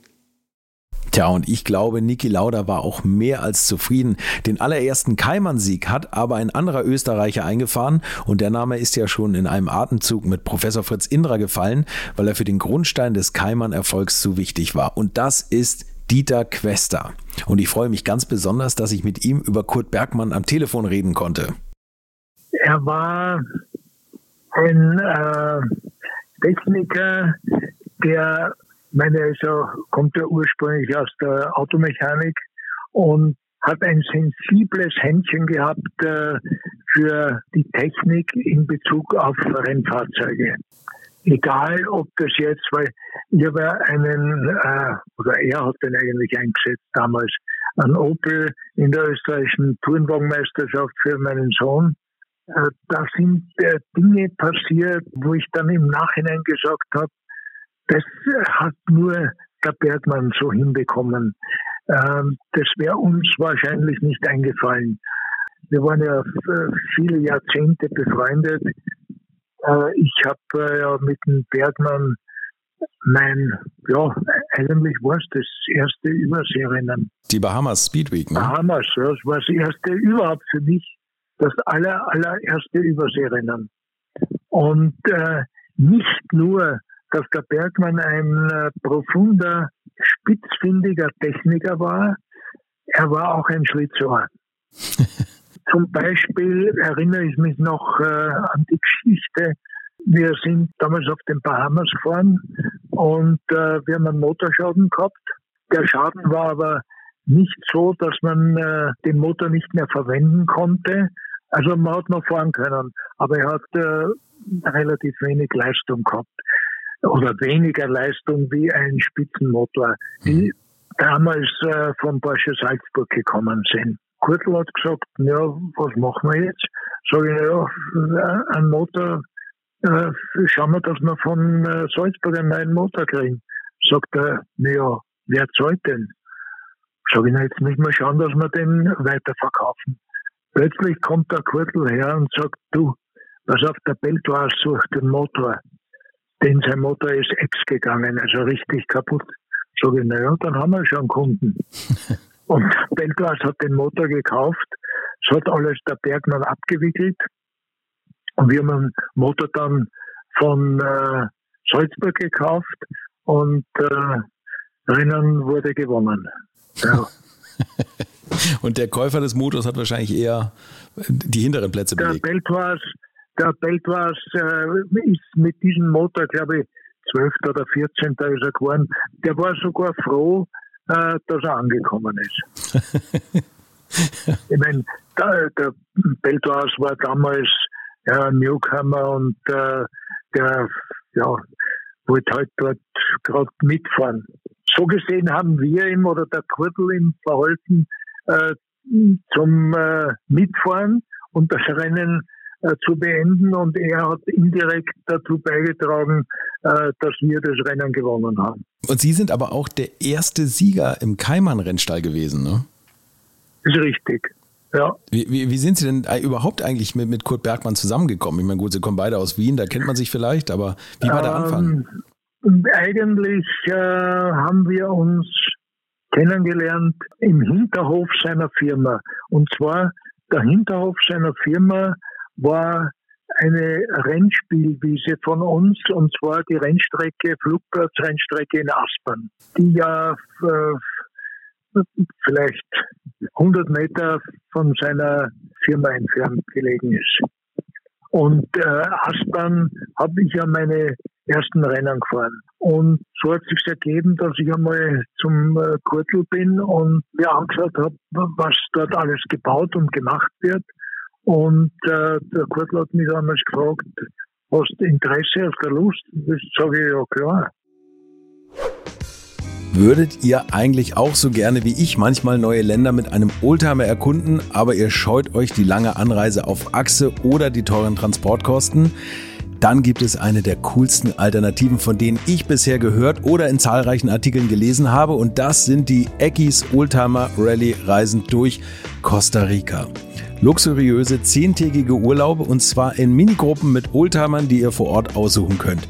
Und nein, mir hat die Sonne nicht den Kopf zerbraten und ich rede jetzt auch nicht vom schättrigen Ford Fiesta der Billo Autovermietung. Ihr habt die Wahl zwischen zum Beispiel Mercedes SL, Porsche 911 oder Range Rover Classic. Und das ist sowas von cool, denn es sind immer maximal vier Autos inklusive Servicefahrzeug unterwegs und es geht natürlich nicht um Geschwindigkeit, sondern einfach nur darum, auf entspannte und ganz wunderbare Art und Weise Land und Leute zu erkunden und es ist ein Urlaub, also gibt es auch Strandtage. Und wer schon mal in Costa Rica war, der weiß, dass es ein sicheres Reiseland ist mit grandioser Flora und Fauna, mit Vulkanen, Regen und Nebelwäldern und irren, irren Stränden. Und mit den Fotos könnt ihr auf Instagram noch die Freunde zu Hause richtig neidisch machen. Ist ja auch nicht ganz unwichtig heutzutage. Schaut es euch auf jeden Fall mal im Netz an. Und als ich das erste Mal auf der Seite war, konnte ich es gar nicht glauben, dass jemand sowas organisiert. Und dann braucht man noch nicht mal den eigenen Klassiker schmutzig zu machen. Und mit Range Rover oder R107er SL die Landschaft erkunden. Es könnte schlimmer kommen. Es gibt übrigens verschiedene Routen. Mein Tipp wäre die La Carrera Costa Rica und auf der Route werdet ihr mich früher oder später mitfahren sehen. Das garantiere ich euch. So, jetzt hört ihr hier noch die Webseite und da gibt es eine ganz einfache, nämlich rally-rally.com. Und ganz wichtig, Rally wird hier R-A-L-L-Y geschrieben rally-rally.com. Am besten gleich draufklicken, Seite abspeichern und möglichst schnell buchen, denn es sind kleine Gruppen und Inga und Ingo, die das organisieren, sind wirklich mega nett und Ingo ist auf mich gekommen, weil seine Mitfahrenden immer alte Schule hören. Also Geschmack haben die, die da mitfahren auch und ihr sollt jetzt auch weiter alte Schule hören. Bis bald in Costa Rica. Und äh, so ist das eigentlich äh, völlig, äh, ja, das war nicht einmal ein Handschlag. Vertrag. Das war überhaupt kein Vertrag, sondern das war, willst fahren? Ich sage ja, ich will fahren und ich bin gefahren. So ging das häufig, aber das war typisch äh, für einen äh, Kurtel auch. Ja, okay. Und das Auto, das war ja damals schon ein, ein selbstgebautes Auto. Ich glaube, das hatte er für sich aufgebaut. Da hat er sie fahren lassen und gemerkt, dass sie eigentlich viel schneller waren und auch gleich das erste Rennen tatsächlich gewonnen haben. Ne? Und dann wusste er, hat er einen neuen Diamanten gefunden. Ja, also es war so, dass er für den ersten äh, richtigen Keimann hat er ja schon Hilfe vom äh, Fritz gehabt, also vom Indra. Das ist schon eine Entwicklung gewesen, wo äh, äh, Indra sehr, sehr viel oder technisch fast äh, konstruktiv das meiste beigetragen hat mit diesen äh, sogenannten Torsionstürmen, links und rechts im Fahrzeug, die ein Verwinden, was er damals beim Beach oder auch äh, bei Fahrzeugen, die äh, in Salzburg gemacht wurden, war gang und gäbe, dass die sich verwunden haben äh, wie ein Knackwurst. Und äh, die äh, Keimann waren also die ersten Fahrzeuge, wo eben der Fritz Indra federführend äh, mitgewirkt hat, die äh, kaum eine in Längsrichtung Verbindung haben und waren dementsprechend natürlich schneller wie alles, was äh, bisher am Markt da war. Und ich glaube, der, der, die zweit, also die zweitstärkste Marke war immer Austro. Ja, ja, der Austro V. Aber äh, der Austro V hat äh, dann gegen den Keimann ja keine Chance mehr gehabt. Ja. Wobei ich dazu sagen muss, die Salzburger haben die besseren Motoren gehabt. Aber das haben wir mit, wettgemacht durch ein wesentlich besseres äh, Fahrwerk. Wie war der, wie ähm, Kurt Bergmann als Teamchef? War, war der sehr streng oder sehr hart? Na, der Kurtel war ein gutmütiger, also als Rennchef äh, hätte ich ihn nie bezeichnen wollen. Das war er nicht. Äh, das wollte er auch gar nicht sein. Äh, der war eher der Kumpel, der halt ein Rennteam betrieben hat. Es ist ja bei den Rennen zum Beispiel in äh, äh Daytona drüben, äh, ist ja seine Frau äh, zweiter Chefmechaniker gewesen. Also das war alles ja extrem locker. Aber was er in dieser Lockerheit erreicht hat, das war oft viel mehr, als hätte er da mit einer harten Faust regiert. Das war, wäre er nie gewesen, vom Typ her nie gewesen. Okay, klingt so ein bisschen als wie das Gegenteil von Carlo Abbott. ja, beim, beim Carlo haben sie alle gezittert. äh, inklusive meiner Person. Aber beim Kurtel, es, der Kurtel war auch, das muss ich dazu sagen, der war auch äh, so ein herzensguter Mensch, dass niemand, zumindest ich kenne niemand, das ausgenützt hätte, seine Gutmütigkeit als Teamchef äh, eben auszunützen. Das hat, äh, ja, kann mich nicht erinnern, dass das je passiert wäre. Sie, Sie haben es einmal nicht wirklich ausgenützt, aber Sie haben sich einmal Reifen ausgeliehen bei einem Tourenwagenrennen in. Das war was anderes. Das war, ja, ja, ja. Für, äh, die habe ich mir sagen wir mal, ausgeliehen, ohne dass er was gewusst hat davon. Aber das ist wieder typisch dafür, das hätte ich, also wenn ich das bei jemand anderem gemacht hätte, hätte ich rechnen müssen, dass mich der sofort glaubt hm. oder polizeiliche Anzeige macht. Beim Kurtel wusste ich, kann ich mir das erlauben. Ich meine, ich habe äh, diese Reifen nicht gestohlen. Das war ja schon klar, dass die äh, irgendwann bezahlt werden. Aber der Kurtel zu dem Zeitpunkt, wo ich mit den Reifen aus der Garage geholt habe, wusste der Kurtel noch nichts, dass die Reifen, dass ich mir die ausleihe. Ja, äh, aber das Geld hat er irgendwann bekommen. Er hat mal gesagt, nach ein paar Monaten hat er das Geld bekommen. Ja, ja, irgendwann äh, nach einem halben Jahr, glaube ich, war es. Ja. Nachdem er mich ein paar Mal angerufen hat. Aber es äh, wäre nie, dem, dem Kurtel wäre nie eingefallen, dass er gesagt hätte, du pass auf, wenn du äh, bis nächste Woche die Reifen nicht zahlst, dann äh, müssen wir irgendeine andere Schiene fahren. Also äh, das wäre nie in Frage gekommen. Er hat halt dann nach ein paar Wochen noch einmal angerufen und gesagt, du, können wir das jetzt äh, irgendwann regeln. Aber wenn du das nicht hast im Augenblick, dann können wir es ja nächste Woche oder übernächste Woche auch noch erledigen. Es hat so seinem, seiner Mentalität entsprochen. Und äh, wie gesagt, da wiederhole ich mich jetzt, ich äh, hätte es bei niemand anderen hätte ich mich das getraut, äh, weil man eben äh, wusste, äh, beim Kurtel äh, hat es kein Nachspiel. Und er war auch für diese Späße zu haben, für die Sie ja sehr bekannt sind. Und ich zitiere jetzt. Ich ja, weiß, der Kurtel war immer, der Kurtel, naja, also Mitmacher war er nicht unbedingt, aber der Lacher war er auf jeden Fall. Also der Kurtel, ich kann mich erinnern, äh, in äh, Daytona war das drüben, da hat es äh, Geschichten gegeben, ja, die wir also richtige Streiche, Lausbubenstreiche. Damals waren wir ja nur Lausbuben. Und da äh, hat sich der Kurtel königlich unterhalten. Dem, also, dem wäre nicht als Teamchef nicht eingefallen, zu sagen, Burschen, das könnt ihr nicht machen. Also, halt euch zurück. Nein, er war der Lacher in der ersten Reihe. Was so typisch auch für einen Kurtel war, die Donner haben wir überlegt, wie wir, das war ja mit äh, einem Boxenstopp, äh, das Rennen drüben und äh, mit Nachtanken. Und der Bergmann hat äh, ganz richtig überlegt, sagt er, pass auf, wir müssen Kannen, wir müssen uns Kannen vorbereiten mit einem langen Schlauch, also mit einem Ablaufschlauch, mit einem langen, dass praktisch der Sprit mit einer höheren Fallgeschwindigkeit aus der Kanne rausrinnt. Mhm. Haben wir gedacht, ja, okay. Also auf jeden Fall, äh, Tankdienst hat seine Frau drüben gehabt.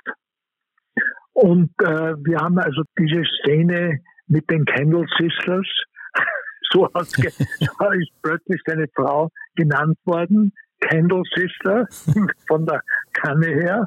Nur die Amerikaner waren schon wieder zu dem Zeitpunkt einen Schritt weiter. Die haben einen Tank in drei Meter Höhe gehabt und haben von dem äh, Tank nachgedankt und äh, waren da um, was ich, zwei Sekunden oder drei Sekunden schneller beim Tanken. Also äh, es äh, hat witzige Dinge gegeben, die vielleicht äh, nicht äh, so auf der extrem hochtechnischen Schiene gelaufen sind, aber kurios waren. Und Sie haben vorhin gesagt, dass er bei Ihrem Sohn auch so ein bisschen noch, noch Hilfestellung gegeben hat und ja, so ja. besondere Dinge der, gemacht hat. Der, mein Sohn Alexander ist die österreichische Meisterschaft äh, gefahren, die er auch gewonnen hat, auf dem Opel. Und den hat äh, der Bergmann praktisch komplett aufgebaut. Ah, okay. Damals hat er sein Sohn noch gelebt und äh, das Bergmann-Auto war ohne Zweifel äh, damals das Beste. Das war überhaupt keine Frage. Und Alexander war auch, hat damals äh, zu den schnellsten gezählt. Ja, da gibt es eine gute Geschichte. Haben äh, damals noch am Österreichring hat es ein Rennen gegeben um die äh, Turnwagen, österreichische Turnwagenmeisterschaft. Äh, und äh, gestartet ist man aber zusammen. Da ist bis zwei Liter gestartet worden, über zwei Liter. Und ich habe im Qualifying, ist der Alexander vor mir mit Opel und ich bin mit einem äh, 2.3er DTM BMW gefahren, also mit einem E36. Mhm.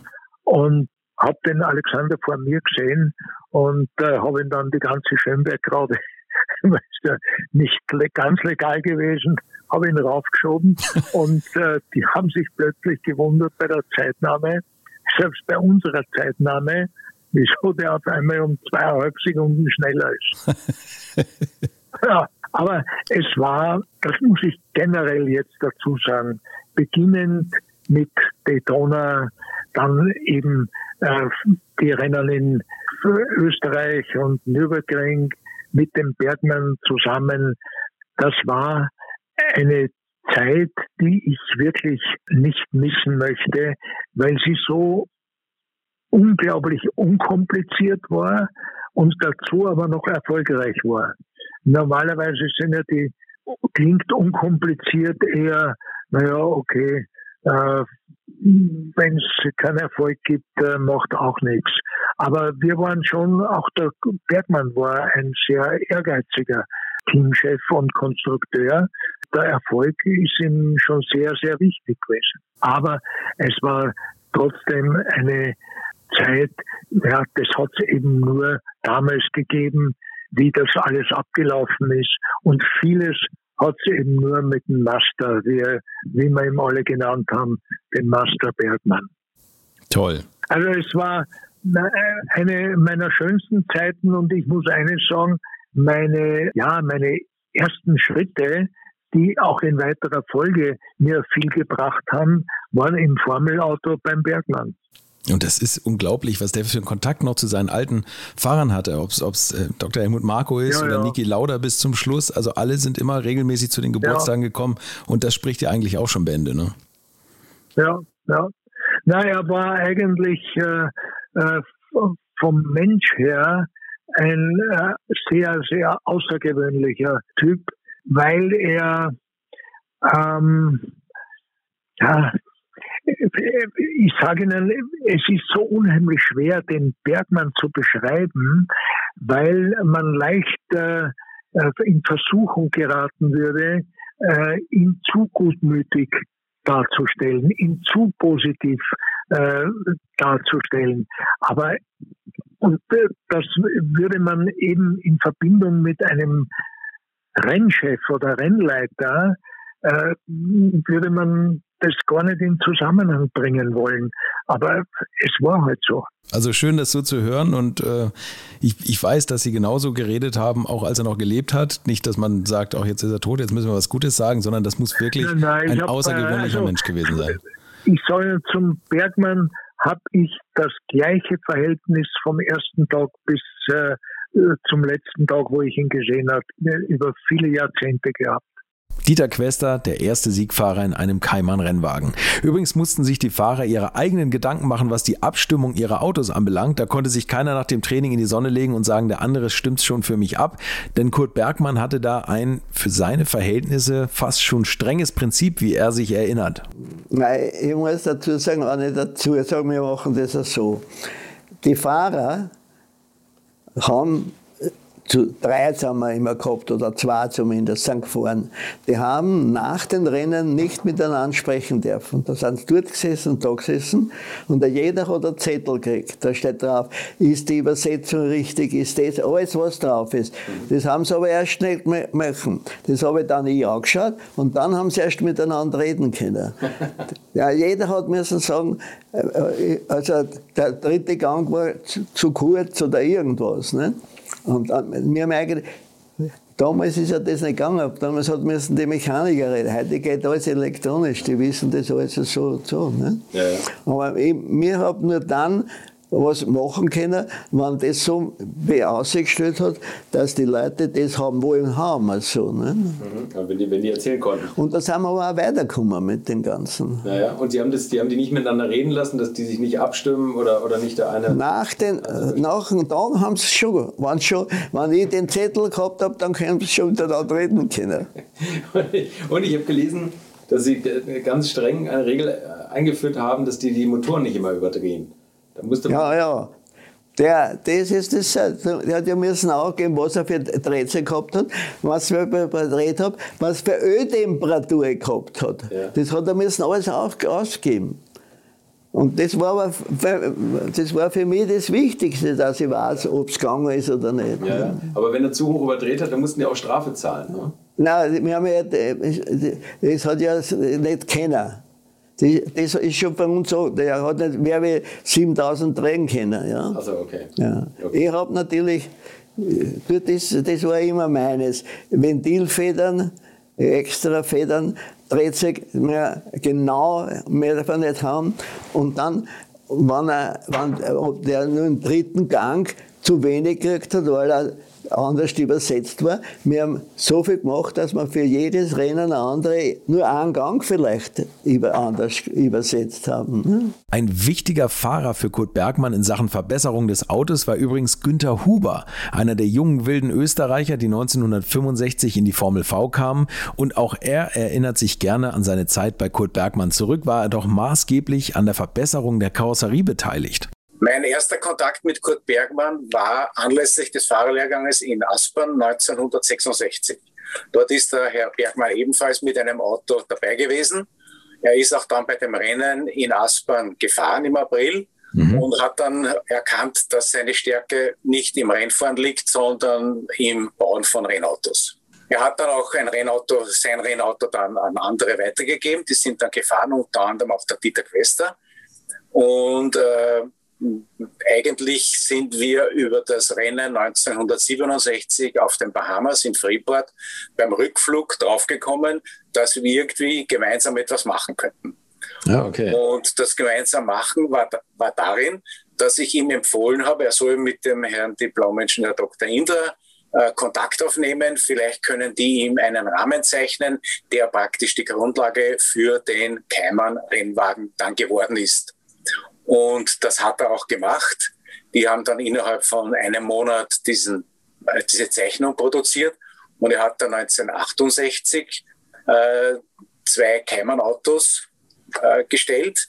Ein Auto war für den Herrn Marco und ein Auto war für mich. Äh, ich habe dann 1967, weil ich den Europapokal gewonnen habe, 1968 eigentlich nichts mehr mit der Meisterschaft gewinnen können mhm. und war eigentlich dafür äh, auserkoren oder also, ja, ich, war, ich war dafür äh, eingesetzt, dieses Auto zu verbessern und halt den Marco zu unterstützen bei den Rennen, die wir dann gemeinsam halt gefahren sind. Ja, klar. Und Sie, Sie haben aber auch eine ganz wichtige Rolle gespielt bei dieser Stabilitätsverbesserung des, der Karosserie, oder? Ja, ursprünglich hat der, der Dr. Indra und der Diplomische Lipic mir geholfen, äh, mein Auto für die Saison 1967 steifer zu machen. Mhm. Da habe ich einen, äh, eine Vorrichtung gebaut, wo man einen Rahmen einspannen konnte und verdrehen konnte mit einem entsprechenden Drehmoment und diese Verdrehung ablesen konnte.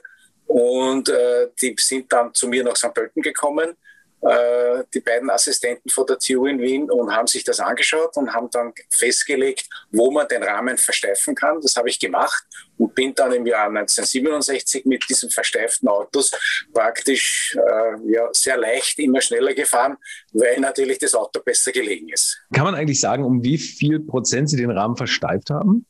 Wissen Sie das noch? Das, das habe ich jetzt mir so nicht angeschaut, aber es war jedenfalls ausreichend um ja. das Auto wettbewerbsfähiger zu machen wie die anderen.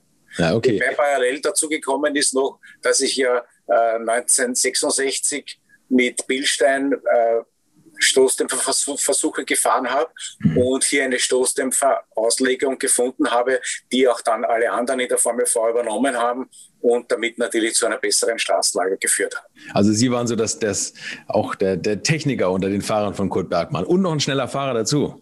Schon, ja. Ich habe eine HTL-Ausbildung in Mödling gehabt, bin, okay. bin fertiger Ingenieur in Kfz-Bau und habe auch eine Meisterprüfung, habe das auch hier in einem, in einem Betrieb hier ausleben können ja. und habe meine Rennautos mir immer selbst vorbereitet. Das heißt, ich war mein eigener Mechaniker. Und wie haben Sie ihn sonst so als, als Teamchef wahrgenommen oder, oder erlebt? Ja, ich hab, kann, kann mich nicht beschweren. Ich habe an und für sich ja nur drei Teamchefs gehabt in meiner Rennfahrerkarriere. Mhm. Den Herrn Kurt Bergmann 1968, dann ab 68 bis 71 den Herrn Boffensieben mit BMW Alpina Mhm. Und äh, 70, 71 den Krämer mit Porsche 911. Das sind ja nicht die schlechtesten Teamchefs eigentlich, ne? Nein, in der Summe, also der Rückbetrachtung muss man sagen, es, war, es waren eigentlich äh, ja, sehr gute Teams. Wie war denn der Helmut Marko, mit dem Sie dann ja die Saison 68 gefahren sind, als, als Teamkollege? Ja, wir sind ja nicht nur Formel V gemeinsam gefahren beim Bergmann, sondern wir sind ja auch bei Alpina dann gemeinsam BMW gefahren. Zwar nicht am selben Auto, sondern auch in unterschiedlichen Klassen. Er 1600 mhm. und 2 Liter und ich dann 1600 2 Liter und das Coupé.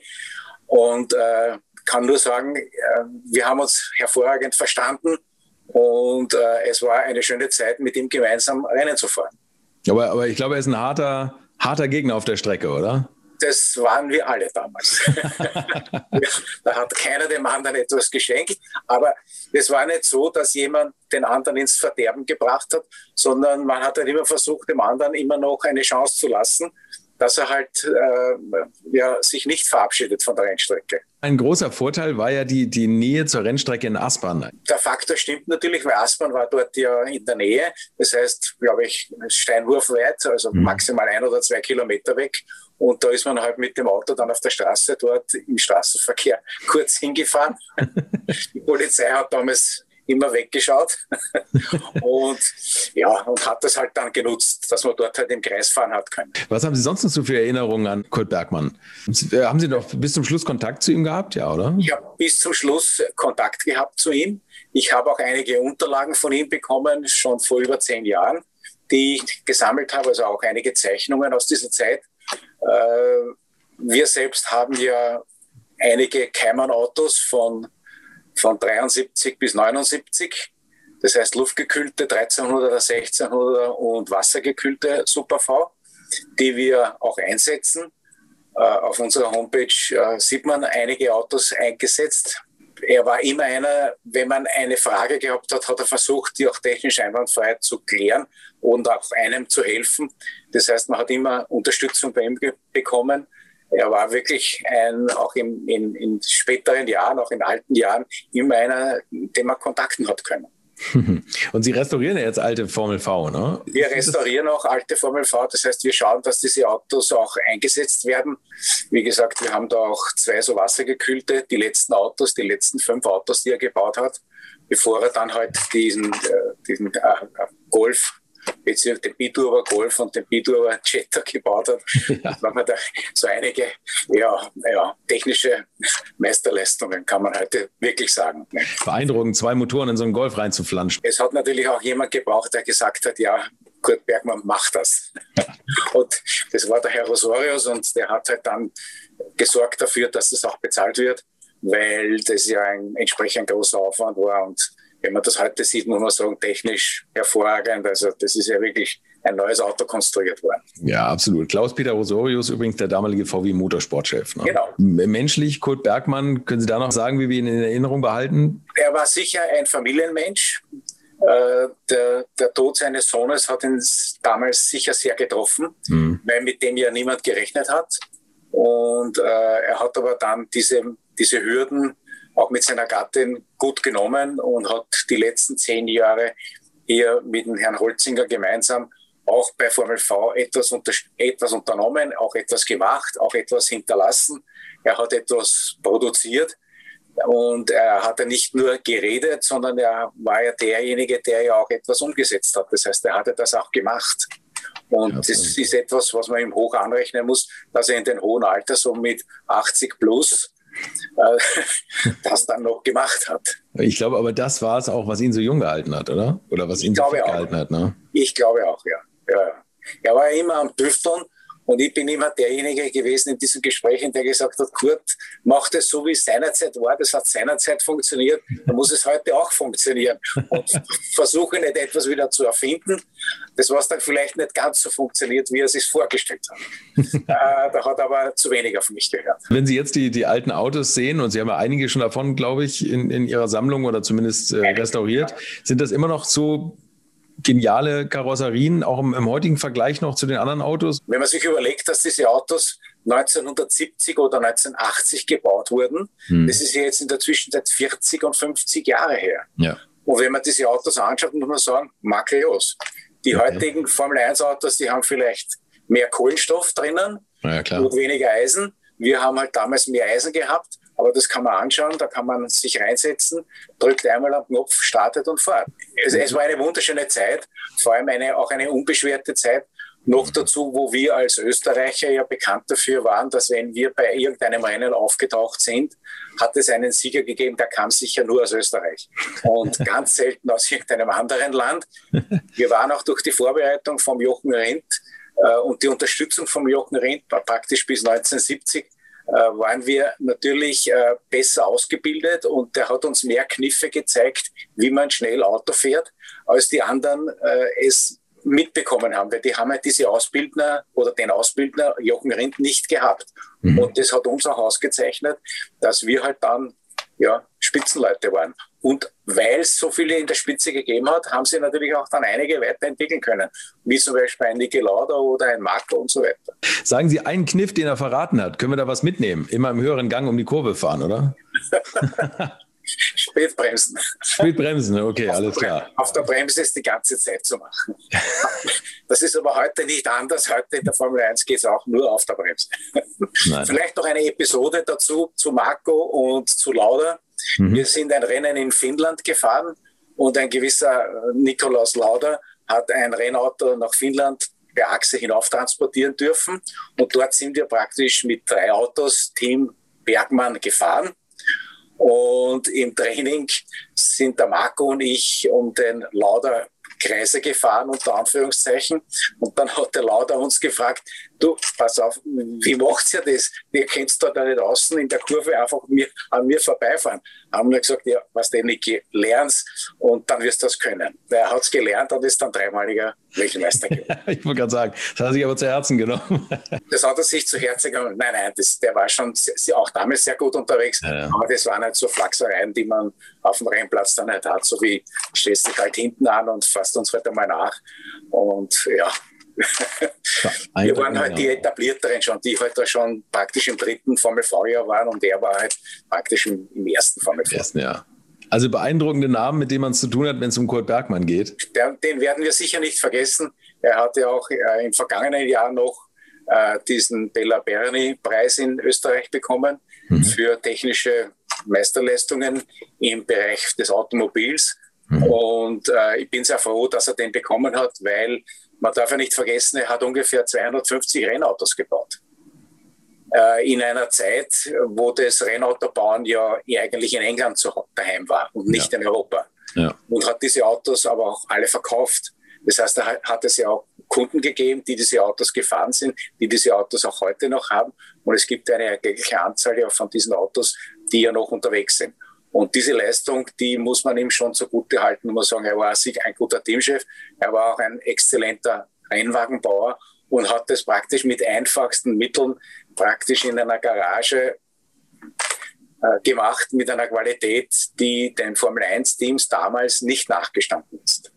Also ich denke, wenn wir künftig historische Formel V-Rennen sehen und irgendwo ist ein Kallmann-Logo drauf, dann schauen wir uns den Wagen nochmal ganz genau an und staunen über die tolle Arbeit, die Kurt Bergmann dahinter lassen hat. Und Günther Huber hat mich am nächsten Tag, nachdem ich mit ihm telefoniert habe, nochmal angerufen, äh, weil mich interessiert hatte, um wie viel steifer die Karosserie damals eigentlich geworden ist. Und natürlich hat er auch nach 50 Jahren noch alle damaligen Prüfstandsprotokolle und die haben ergeben, dass der Rahmen tatsächlich um 50 Prozent steifer geworden ist, was in etwa dann äh, den Formel 3 und Formel 2 Karosserien der damaligen Zeit entsprochen hat.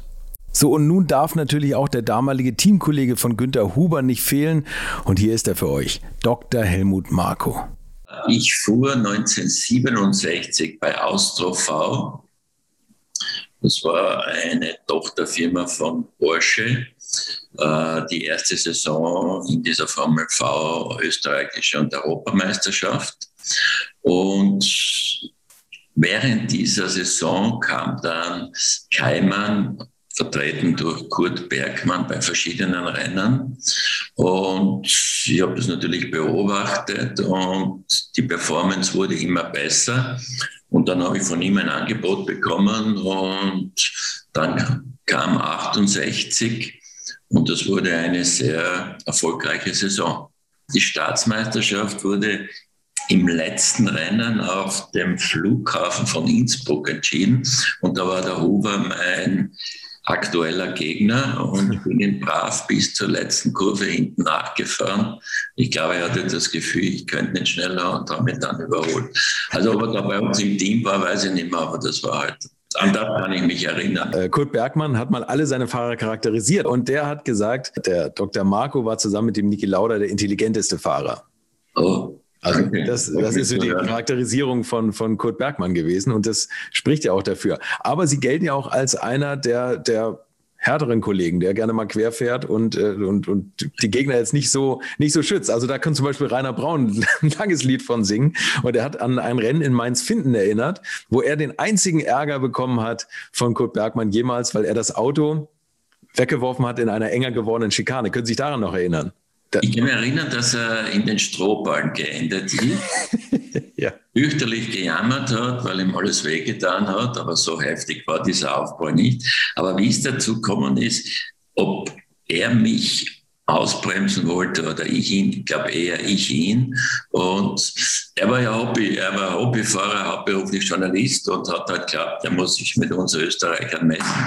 Und das ist dort halt drastisch schief gegangen. ja, der, das war ja eigentlich die, die Wiege des österreichischen Motorsports, kann man fast sagen, war Kurt Bergmann. Aber äh, ich glaube, es war immer noch der erfolgreichste Rennstall äh, oder, oder der, der die meisten Rennwagen gebaut hat. Und jetzt holt, glaube ich, gerade Red Bull auf, wo wir beim, beim Thema sind. Na gut, also Red Bull sind wir, glaube ich, in einer Liga, Liga höher. ja, aber, ja, aber zuerst in der Formel V, dann Super V. Ja. Mich auch ein Rennen, ein Bergrennen gefahren. Erinnere mich, da war der Helmut Koenig war bei ihm. Ja. Das habe ich eh vermittelt, dass er dort zum Fahren kam. War auch lustig. Äh, ich habe den Helmut König gefragt, na, welches Auto würdest du da nehmen? Da wusste er noch nicht, dass ich es starten werde. Da hat er gesagt, na, das da. Natürlich habe ich gesagt, so, ich starte, aber ich nehme jetzt dieses Auto. Habe dann auch gewonnen. Also. Und das hat mir wahrscheinlich das Leben gerettet, weil ich war auf einen Flug nach äh, zur Daga Florio gebucht und Aufgrund dieses Bergrennens habe ich das Training dort abgesagt und am Weg zur Rennstrecke höre ich, dass eine Maschine am Anflug nach, äh, nach äh, was war das? Äh, wo war die Daga Floria? Auf Sizilien. Sizilien, ja. Aufflug auf Sizilien abgestürzt ist.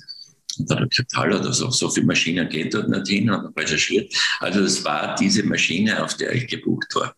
Tatsächlich. Ja, ja, das okay. war ganz äh, im Nachhinein angeblich irgendein Militärjet, der sich da angeschlichen hat. Und also ein bisschen eine dubiose Geschichte, aber dieses Bergrennen und dieses Engagement, äh, ich meine, vielleicht hätte den Flug versäumt, das war ja alles mit Alitalia, das war ja nicht alles so, dass das immer nach Plan lief, aber theoretisch wäre ich drauf gesessen. Okay, Wahnsinn, wie manchmal das Leben so, so Wendungen nimmt. Ja. Was haben Sie denn bei Kurt Bergmann als Teamchef eigentlich gelernt? So, also der, der gilt ja so als genialer Stratege und Techniker und so. Also was konnten Sie denn da so mitnehmen in Ihre weitere Karriere? Das, ich bin, wie gesagt, vorher bei Porsche Salzburg gefahren. Das war professionell. Mhm. Alles äh, sehr gut.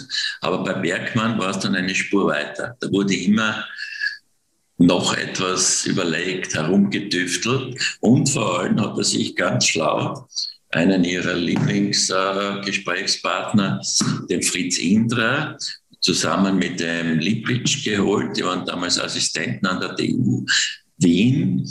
Und da hat er also schon vom Bastlerischen weg das technisch-wissenschaftliche mit hineingebracht. Mhm. Und das war also mit diesen zwei, die waren ja damals Assistenten, wie gesagt, aber man hat schon gesehen, dass da ein ganz anderes Know-how und Herangehensweise dahinter steckt. Und so war das in vielen Bereichen natürlich mit den Mitteln, die ihm zur Verfügung gestanden. Aber er hat immer, er war nie, wir haben, glaube ich, sehr viele Rennen oder wir haben fast alles gewonnen oder irgendeiner von unserem Team. Mhm. Aber er hat immer weitergearbeitet, immer. Und er war ein genialer, handwerklicher Mechaniker. Aber das, was er nicht hatte, war die wissenschaftliche Ausbildung. Das hat er einfach zugekauft oder zugeholt. Mhm. Was ich so sympathisch finde, war, dass er, dass er da so ein Family-Business draus gemacht hat, dass seine Frau immer die Finanzen äh, überwacht hat. Das hat eben Rainer Braun zumindest erzählt. Er hat immer an der Kasse gestanden und immer die Teile gegen Bargeld verkauft. Und, äh, und ein bisschen äh, äh finanzielles oder, oder Handelsgeschick haben sie da auch eingebracht. Also ich, es gibt da eine Anekdote, wo sie ein Rennen in Paris unbedingt fahren wollten. Und da sind sie dann mit dem ganzen Drum dahin gefahren, mit dem Anhänger und haben dann gewonnen und haben gleich den ganzen Wagen da verkauft, weil sich die, die Rückfahrt ersparen wollten. Ah ja, das war Montlari, genau. Ja, genau. Ja. Ja, das war schon. Ich habe Gott sei Dank mit dem Master selbst meinen Vertrag gehabt, der also für mich sehr gut war. Ich bin, bin umsonst gefahren und habe das Preisgeld bekommen. Mhm. Aber die Hanni, so hieß die Frau, glaube ich, mhm. wenn es einen Crash gegeben hat, äh, hat sie schon immer sehr mahnend und klagend die Kosten erwähnt. Aber das ist bei mir natürlich abgeprallt, weil ich habe da keinerlei Verpflichtungen gehabt. Aber sie war schon im Hintergrund. Aber sie war auch, äh, das war ja in Wien Aspern in Essling.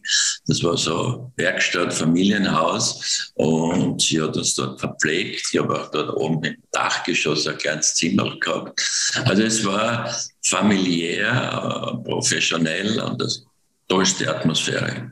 Vermissen Sie manchmal solche familiären Zeiten im Motorsport? Ja, das ist überhaupt nicht vergleichbar. Also, ja. das was damals, also beispielsweise wie gesagt, Montlari habe ich an mein Privatauto Anhängerkupplung und da das Ganze den Anhänger, also Anhänger mit Formel V dran geheftet. Der Niki ist mit dem Transporter, das war so ein Opel Blitz, weil der Bergmann war ja Opel-Händler offiziell, äh, ist mit dem nach Kemola nach Finnland gefahren, damit er dort ein Rennen bestreiten kann. Also und das waren immer Deals, das waren äh, mit den Sponsoren und da und dort. Also wienerischer Charme optimal in Rennperformance umgesetzt. Wie behalten wir ihn in Erinnerung? Oder Sie? für mich war er einer, der über seine Wurzeln oder Kenntnisse hinausgewachsen ist mit dem Rennsport. Äh, also dann auch der Aufstieg in die Super, Super V ist das, glaube ich, gemacht. Aber trotzdem immer erdverbunden. Dann hat er ja die schwarze Witwe, das war irgendein Opel-Auto, das ja. hat er auch zum Einsatz gebracht. Und aber er war schon das, was wir nennen und das, was jetzt bei Red Bull, glaube ich, uns sehr auszeichnet. Da war diese Faszination, Passion, also Passion. Also diese Begeisterung und Faszination für den Rennsport, das war immer im Vordergrund. Und dann aber trotzdem, äh, wir haben lustige Sachen gehabt, aber nach Abendessen und dergleichen, da brauchen wir es da sicher wieder mehr. Hoffe, erzählt nicht zu viel. Und war toll, was er aus sich und was er aus Keimann gemacht hat. Ja, und er war auch das letzte Mal, ich weiß nicht, glaube ich, voriges Jahr war er beim Grand Prix, weil er ein bisschen äh, gebrechlich gewesen, aber im Kopf noch vollkommen klar, hat sich die Sachen angeschaut, äh, ist nicht fassungslos, so wie ich vor dieser immensen Technik standen, mhm. sondern das hat er intuitiv mitgekriegt, was da vor sich geht und nicht gesagt, also wenn Sie ein Lenkrad von der Formel 1 Seite in die Hand nehmen, ist ja eher wie irgendein komplizierter Computer. Das, die Jungen haben das nicht sofort im Griff. Und er war aber da auch drin, wahrscheinlich nicht im Detail. Aber das zeigt, wie geistig rege er bis ins hohe Alter war. Das war Dr. Helmut Marko und wir müssen noch über ein besonderes Auto reden. Übrigens ein späteres Auto von Kurt Bergmann, das auch hin und wieder nochmal Auslauf bekommt, ist der Bimotor Golf, von dem hier schon ein paar Mal die Rede war. Das Pikes Peak Projekt von Volkswagen unter dem damaligen Motorsportchef Klaus Peter Rosorius, der leider auch schon verstorben ist. Was einige von euch vielleicht nicht wissen, es gibt einen VW Jetta mit zwei Motoren, den auch Kurt Bergmann gebaut hat. 1981 war das und der Auftraggeber war auch hier Volkswagen, die sich von Audi nicht die Show bei Rallye-Fahrzeugen stehlen lassen wollten. Bei der Jena Rallye 1981 ist der Wagen dann als nicht homologiertes Vorausfahrzeug gefahren und obwohl der Wagen einige Sonderprüfungen gewinnen konnte oder richtiger gewonnen hätte, Wäre er homologiert gewesen, hat man sich bei VW damals dagegen entschieden, die 200 Autos zu bauen. Vielleicht war die Idee eines zweimotorigen Stufenheckautos doch etwas zu verwegen. Aber diese Fingerübung mündete 1987 dann am Berg in Colorado, wo Rallye-Ass Jochi Kleint beim Race to the Clouds mit einem doppelt motorisierten Golf 2 einem gewissen Walter Röhrl fast die Show im Audi gestohlen hätte. Kurt Bergmann hat mir davon bei meinem Besuch in Wien auch erzählt. Und dann habe ich das Auto vom Bike Speak gemacht, den Bikes, das Auto. Das ist dort der, der Gelbe, was dort ist. Das war der, der Maßstab, mhm. wo ich das gebaut habe. Und den Auto hätte fast gewonnen, wenn etwas gebrochen wäre. Also das war das, das die um und drüber 640 PS war natürlich für das Auto äh, optimal. Am Bikespeak kann ja jeder fahren. Was das Auto kostet, nicht macht und nicht ist, mhm. ist freiwillig. Mhm. Ist nicht, nicht wie woanders, du musst haben die RAF oder weiß ich was, das war nicht. Und die haben wollen haben machen und haben gesagt, gut Bergmann, mach uns so ein Auto, dass wir dort hinfahren können. Haben wir ein Auto gemacht, das äh, habe ich zusammengebaut, so das Auto. Aber das hat nur einen Motor noch drinnen gehabt und normal sind wir gefahren drauf. Ja. Und natürlich haben uns die einen Motor gegeben, die haben gar nicht gewusst, was ein Rennmotor ist. Wir haben einen Motor eingebaut, mit Ach und Krach sind wir dort hingekommen. Wir sind dann, das Auto hat gehalten, aber keine Leistung haben wir gehabt. Weil auf, auf 4600 Meter aufgefahren in Schnee, äh, in, in, in Sand, war es natürlich schwierig. Ja. Das zweite Jahr haben wir gesagt, ja, jetzt machen wir wieder eins. Ja. Aber dasselbe Auto, also so wie das ist, das Auto hat ja VW gehört. Und, die, und der Motor machen es von den anderen, auch von VW, der was jetzt eine Leistung hat. Dann haben wir den Motor eingebaut, sind wir hingefahren, ist das Motor am Stand schon schön gerannt. Bei 6000 ist es auch gegangen, aber bei 3 ist es nicht gegangen und bei 7000 auch nicht. Haben wieder dasselbe. Und beim dritten habe ich gesagt, nein, ich mache wieder einen, wenn ich selber den Motor baue. Und da habe ich, ähm, hab ich dann natürlich auf die Idee habe ich zwei Motoren eingebaut. Den normalen Motor sind quergestellt und bei mir habe ich eine Längsrichtung eingebaut. Zwei Motoren. Das sind dann miteinander 640 PS gewesen. Und äh, das war natürlich das Optimal. Man hätte wahrscheinlich gewonnen.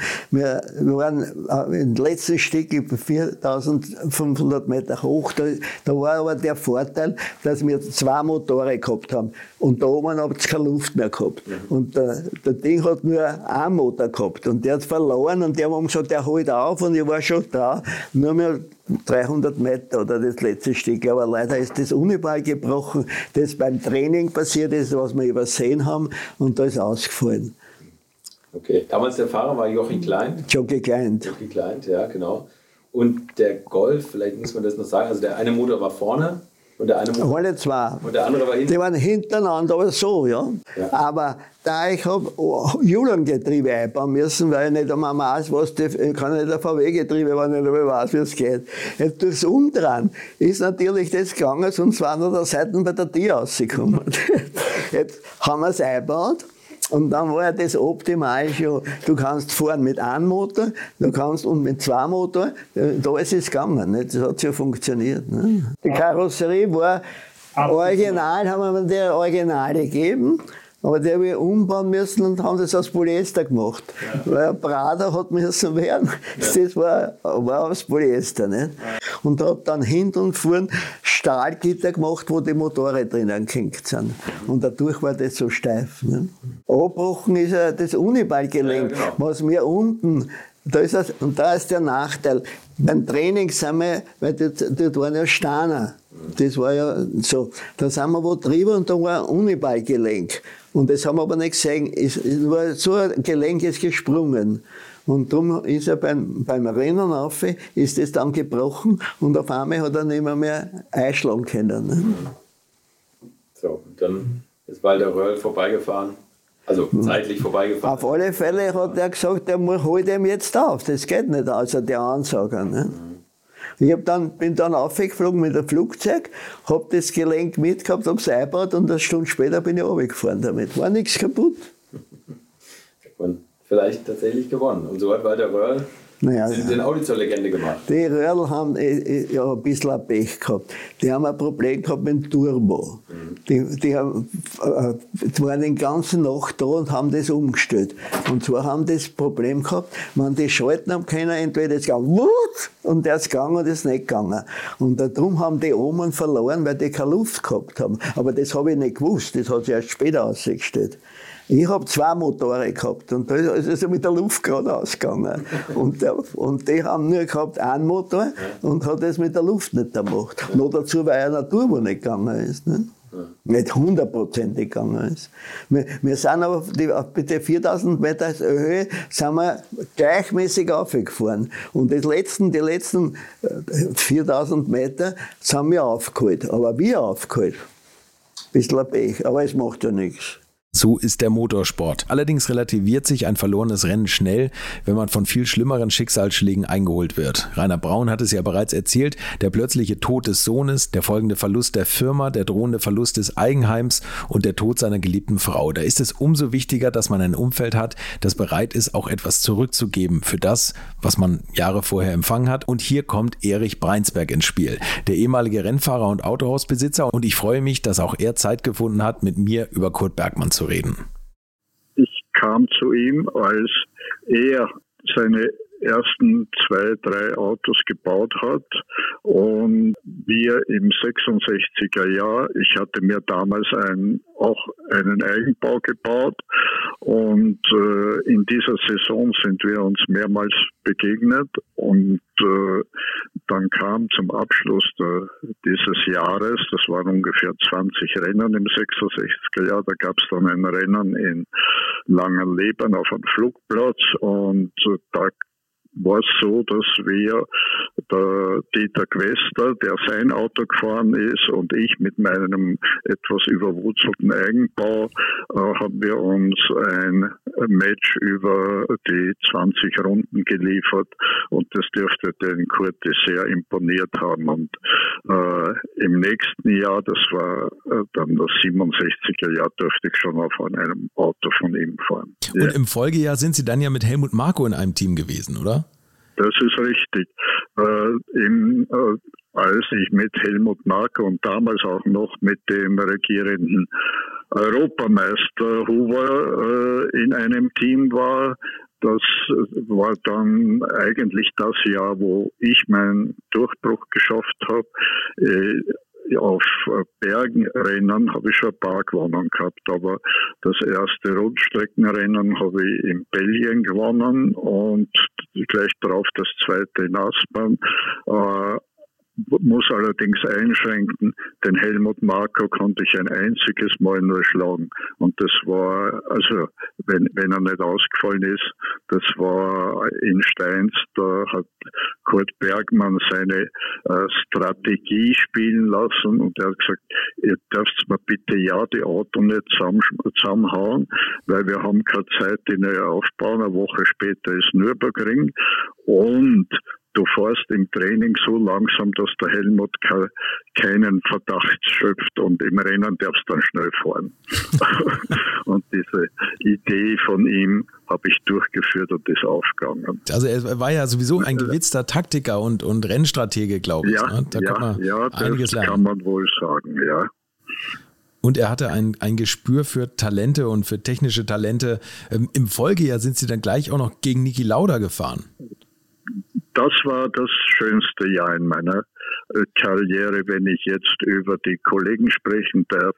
Mit dem Niki war das, das Verhältnis, ich meine, ja, wenn wir auf der Rennstrecke waren, waren, waren wir wirklich ernste Gegner. Also ich habe ihn äh, schon einmal ausschießen müssen, weil er glaubt hat, so kann man in der letzten Kurve vor, vorfahren. Aber äh, in dem Moment, wo das Rennen aus war, mit dem habe ich mich verstanden wie mit keinem anderen. Und jahrzehntelang nachher haben wir uns noch getroffen in Restaurants oder haben uns verabredet. Und ja, na, der Niki, der Niki war für mich wirklich eine sehr große Bereicherung in diesem 69er Jahr, wo wir ein ganzes Jahr zusammengefahren sind. Sie waren ja ein unglaublich erfolgreicher Fahrer auch für den Kurt Bergmann. Ne? Also für den Kurt habe ich dann äh, als mir der Knopf aufgegangen ist, ja, dann konnte ich wirklich für das Team und für den Kurti die, die wichtigsten Siege an Land ziehen.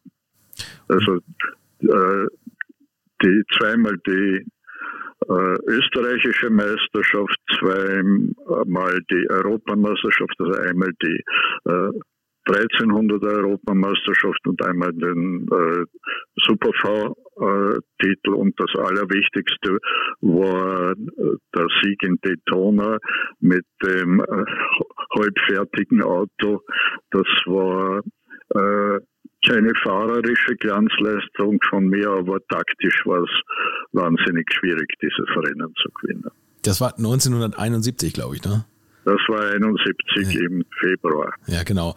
Aber was war da das Besondere? Da, ich ich glaube, das hat mir der, der Kurt Bergmann auch schon mal erzählt. Da sind Sie schon angetreten und haben gesagt, jetzt zeigen wir den Amerikanern mal, wie es geht. Ja, nur, nur ähm, die Amerikaner hatten bereits eine ganze Saison mit Super V hinter sich und unser Auto ist praktisch überhaupt noch kein Meter gefahren, bevor wir in Amerika angekommen sind.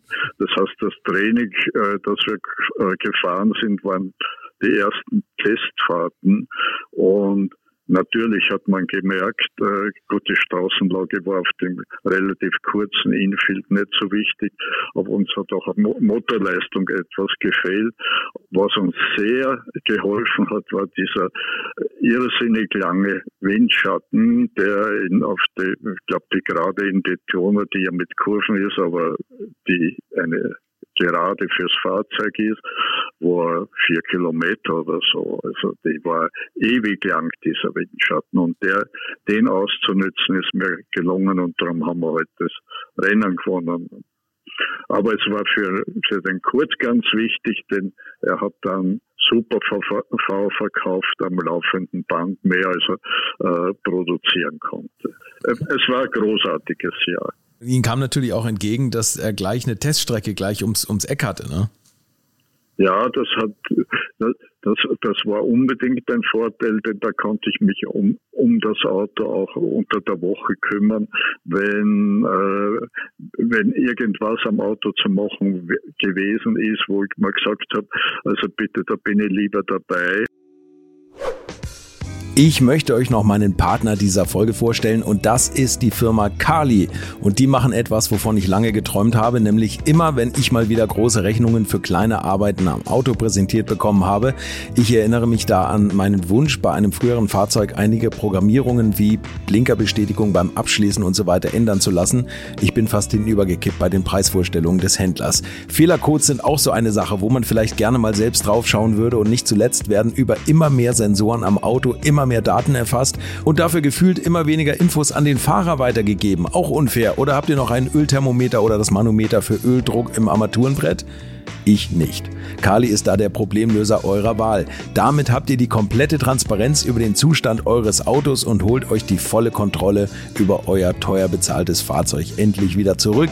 Als täglicher Begleiter liefert Kali euch die Fehlerdiagnose in Herstellerqualität, Auslesen und Löschen von Fehlercodes, Auslesen und Aufzeichnen von Motor-Live-Daten, sogar mit Referenzwerten zum besseren Verständnis, Freischalten von versteckten Funktionen, bei denen man auch manchmal staunt, was das eigene Auto eigentlich alles kann.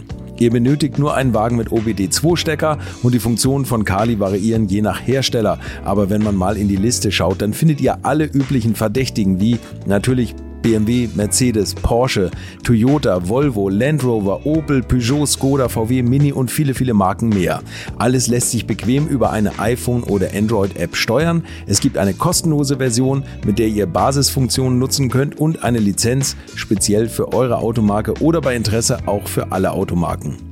Und wenn ihr jetzt 15% sparen wollt, dann nutzt den Gutscheincode Alte Schule in einem Wort geschrieben. Einfach Alte Schule bei der Bestellung im Gutscheinfeld eingeben oder klickt auf den Link in den Shownotes, damit der Code automatisch angewendet wird.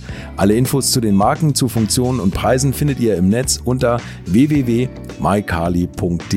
Kali wird mit C geschrieben. Und wie gesagt, den Link zum Rabatt auch nochmal bei mir in den Shownotes. Äh, dass ich weiß, wenn am Samstag zum Training kommen, dass das auch so ist, wie man es vorstellt. Das war sicher ein Vorteil. So, nach ihnen kam ja noch Keke Rosberg. Das war das letzte erfolgreiche Jahr in dieser Formel V oder Super V-Geschichte. Äh, dann gab es noch Pikes Peak, dann hat er den Betrieb an seinen Sohn übergeben und da haben sie maßgeblich nach einigen Schicksalsschlägen zur Rettung beigetragen.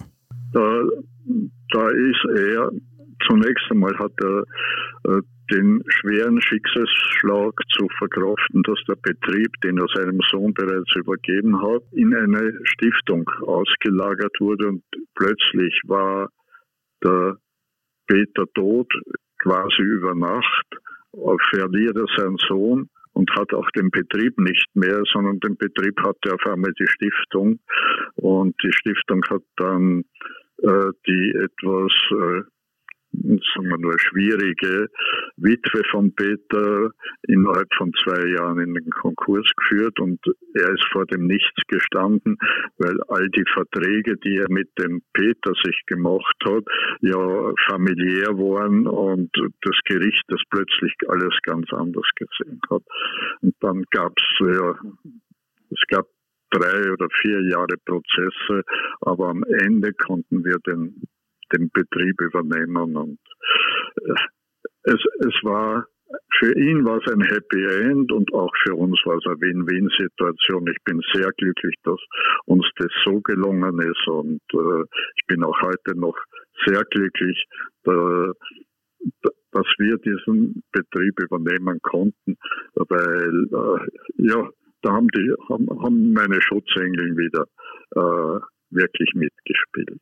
Also das zeigt so eine ganz besondere Dankbarkeit ihm gegenüber und äh, das, das ist wirklich ganz außergewöhnlich, was Sie da gemacht haben. Und Sie haben ja dann weiterhin Kurt Bergmann so als, als Wachmann angestellt und ihm ermöglicht, weiterhin auf seinem, in seinem alten Haus zu leben. Ja, äh, zunächst in seinem alten Haus und äh, nachdem wir den Betrieb äh, ganz wesentlich erweitern mussten, musste sein altes Haus dem der neuen großen Halle weichen und unmittelbar hinter dem Betrieb hat äh, Peter, also sein Sohn, sich ein wunderschönes neues Haus gebaut und dann haben wir die Familie ins Peterhaus übersiedelt. Dieses Peterhaus haben wir aus der Verlassenschaft heraus gekauft, schon mit dem Blickwinkel, es für das Ehepaar Bergmann herzurichten. Und in dem Haus hat er eigentlich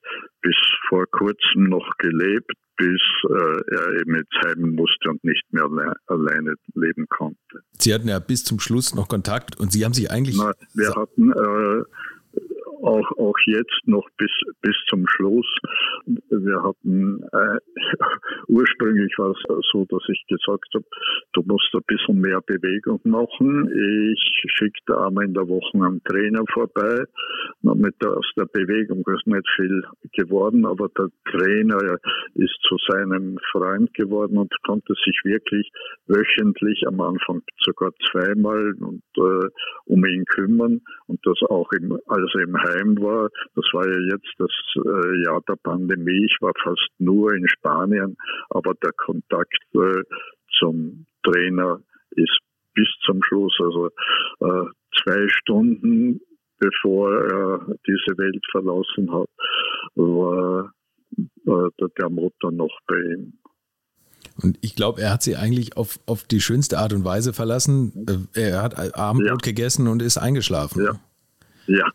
Also sehr, sehr viel ohne Schmerzen und ohne, äh, er hat im letzten Jahr ja sehr wenig nur mehr mitgekriegt, aber es ist äh, sicher eine sehr viel angenehmere Art, die Erde zu verlassen, als wenn du mit Schmerzen und, und Krankheiten kämpfen musst. Auf jeden Fall. Wie behalten Sie Kurt Bergmann in Erinnerung? Für, für mich war es sicher einer der wesentlichen Persönlichkeiten, die am Anfang meines Lebenswegs mein Leben sehr geprägt hat. Erich Breinsberg über seine Rettung des Alterswohnsitzes von Kurt Bergmann. So.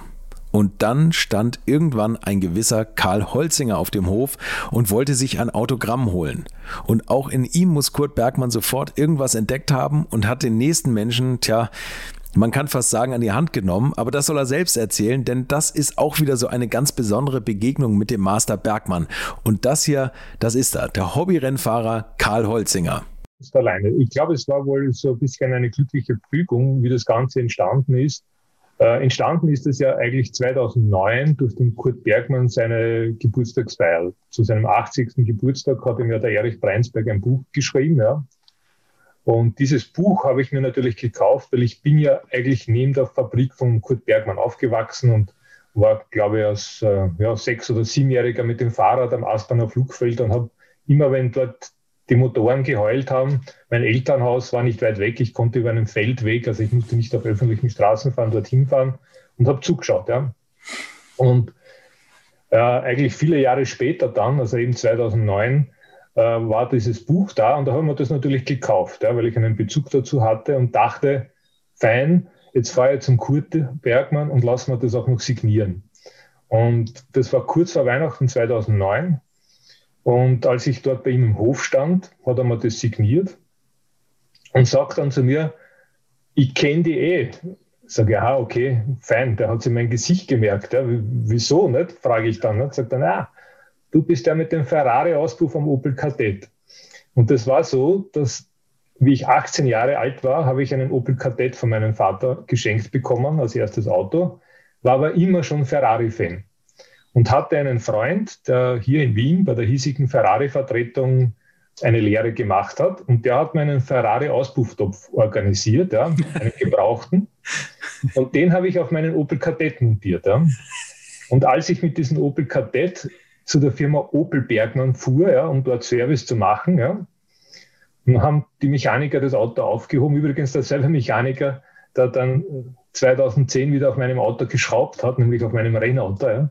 Okay. Hat damals dort das, den Opel Kadett aufgehoben und hat dann gesagt, Chef, da müssen sie herkommen, das haben sie noch nicht gesehen. Nicht? Und dann ist damals der Kurtmeister Bergmann, der über den Hof geschlurft und hat sich das angeschaut. Ja. Ich hatte nämlich das Problem, der Opel Kadett-Auspuff war drei Zentimeter stark. Ja. Der Ferrari-Auspuff 5,5 bis 6 Zentimeter. Das heißt, um diese zwei Rohre miteinander zu verbinden, habe ich eine Cola-Dose aufgeschnitten, habe sie drüber gegeben und habe links und rechts einen Schlauchbinder montiert. Ja. und so bin ich gefahren, hatte einen coolen Sound. Aber der Kurt Master Bergmann hat das gar nicht lustig gefunden. Der hat geschimpft mit mir, ja, gesagt, das kannst du nicht machen. Wenn der der Topf abreißt, da kann das hinterherfahrende Auto Schäden nehmen, dein Auto ist kaputt. Also das Auto bleibt da. Ich kann das Auto jetzt nicht mit nach Hause nehmen. Ich soll vorgehen zu Hannel, zu seiner Frau, ich soll mir das Fahrrad von der nehmen und mit dem Fahrrad heimfahren. Ne? Ja, ich war 18 Jahre, da habe ich mir auch nicht so viel Fragen getraut. Ich war nicht genau gewusst, was jetzt passiert. Ich bin halt vorgegangen zu der Frau Bergmann, die auch so strengen Blickes mir dann dieses Fahrrad gegeben hat. Ja, und dann bin ich halt mit ihrem Fahrrad nach Hause gefahren. Und als mein Vater am Abend von der Firma nach Hause kam und gefragt hat, wo denn jetzt das Auto ist, habe ich gesagt, naja, der Herr Bergmann hat mir es weggenommen. Und dann hat mein Vater gesagt, das gibt's nicht. Ihr ruft am Morgen gleich an. Und am nächsten Tag hat er angerufen, es war eh alles bestens, ich kann mir das Auto am nächsten Tag wiederholen. Hat der Kurt Bergmann seinen Schweißer, der übrigens daneben am VW Twinjet geschweißt hat, weil das war 1981, ja, okay. beauftragt, den Auspuff ordentlich an meinen Opel Kadett anzuschweißen. Das heißt, es wurde ein Trichter angefertigt von 3 cm auf 5,5 cm. Die Rohre wurden exakt abgeschnitten und mit ordentlichen Schweißnähten versehen. Ja. so habe ich das auch am nächsten Tag wieder gekriegt. Und 2009 hat der Kurti die Geschichte noch gewusst. Ja. Das gibt's nicht. Und, und ja, hat mir natürlich dann gefragt, als wir dann 2009 dort am Hof standen, was ich denn jetzt so mache, nicht? ob ich denn jetzt einen Ferrari habe. Genau, das war die Frage. Hast du jetzt einen Ferrari? Nicht? Sag ich, ja, jetzt habe ich einen Ferrari, jetzt habe ich es geschafft, jetzt habe ich einen in meiner Garage stehen. Nicht? Und na, dann haben wir natürlich auch über Motorsport gesprochen und dann habe ich halt erzählt, dass ich ja ab und zu bei der Ferrari Challenge da dabei bin und so weiter. Und da hat er gesagt, aha, okay, du hast eine Motorsportlizenz. Sag ich, ja, die habe ich. Sagt er, na, dann könntest du ja eines meiner Autos auch fahren. Ne? Sag ich, wieso gibt es die noch? Also ich wusste gar nichts von der historischen Formel V. Ja. Mhm.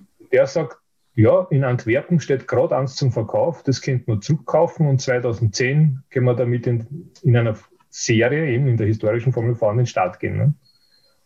Na, was kostet es? Naja, jetzt muss man dazu sagen, diese Formel V-Autos in restaurierungswürdigen Zustand kosten wirklich nicht viel. Da habe ich gesagt, gut, na dann wenn Sie das machen, Herr Bergmann, sagt er, naja, da rufen wir den und den an. Nicht? Also das waren alle seine Mechaniker, waren ja schon in Pension. Mhm. Der, der die Karosserie macht, war in Pension. Der, der das Getriebe macht, war in Pension. Ja? Sagt er, da rufen wir die an und die müssen herkommen und dann müssen wir das machen. Nicht? Dann richten wir das Auto wieder her. und das war alles noch dieses Hofgespräch, als der Kurt dann sein Handy aus der Hosentasche nimmt und den Mann in Antwerpen anruft und sagt, Herr, hast du das Auto noch? Und der sagt, ja, ja, das habe ich noch. Und der Kurt sagt, nein, wir wollen es kaufen, nicht? Und gibt mir das Handy rüber, ja. Und dann hat er gesagt, ah ja, fein, ja, fein, wenn Sie es kaufen wollen, nicht? Dann müssten wir aber zuerst ein Geld überweisen, aber ich bringe es euch nach Wien, weil es freut mich, wenn ich dieses Auto wieder zurückbringen kann an die Geburtsstätte, nicht? Ja. Ja, das ist in den nächsten Tagen passiert. Ich habe den den Betrag überwiesen, der jetzt nicht allzu hoch war. Ja, habe ich blind den Kurt Bergmann vertraut und wirklich vor Weihnachten stand das Auto am Hof. Ja. Allerdings halt aus meiner Sicht ein Rosthauferl. Ja. Und dachte, okay, ja, ob aus dem was wird. Und der Kurt hat dann eigentlich vor Weihnachten noch alle aktiviert.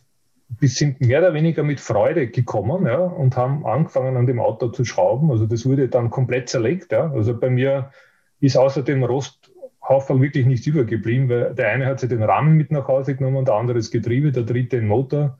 Die GFK-Teile sind alle ins Burgenland gegangen, da gab es einen, der den ganzen GFK-Bereich gemacht hat. Und ähm, dank der Pläne vom Joe Gardner, ja, war ja alles dokumentiert. Der Joe Gardner war ja damals einmal der technische Zeichner und hat alles dokumentiert. Das heißt, wir konnten alles wieder in den Originalzustand versetzen, weil das halt alles in, in, in den Unterlagen nachlesbar war. Und um es kurz zu machen, im April 2010 hat der Kurt Bergmann als, Berg, als Keimann Racing Team äh, bei der historischen Formel V in Hockenheim genannt ja, und hat ein Werksauto wieder an den Start gebracht. Mit, mit Ihnen als Fahrer? Äh, mit dem Karl Holzinger als Fahrer. Johanna Bergmann war auch mit dabei, meine Frau auch. Also Mechaniker haben wir mit dabei gehabt. Ja, also es war faszinierend. Tatsächlich eine faszinierende Geschichte. Und Sie haben aber auch mir mal schon mal von, von Probefahrten erzählt, wo diese Genialität von, von Kurt Bergmann noch wieder so rauskam. Also wo er mit, mit dem Ohr dann irgendwo an irgendwelchen Kurven stand und Ihnen dann gesagt hat, also da sind Sie im falschen Gang gefahren, aber erzählen Sie es gerne. Ja, naja, es war natürlich so, ich war und bin Hobby-Rennfahrer. Ja. Also ja.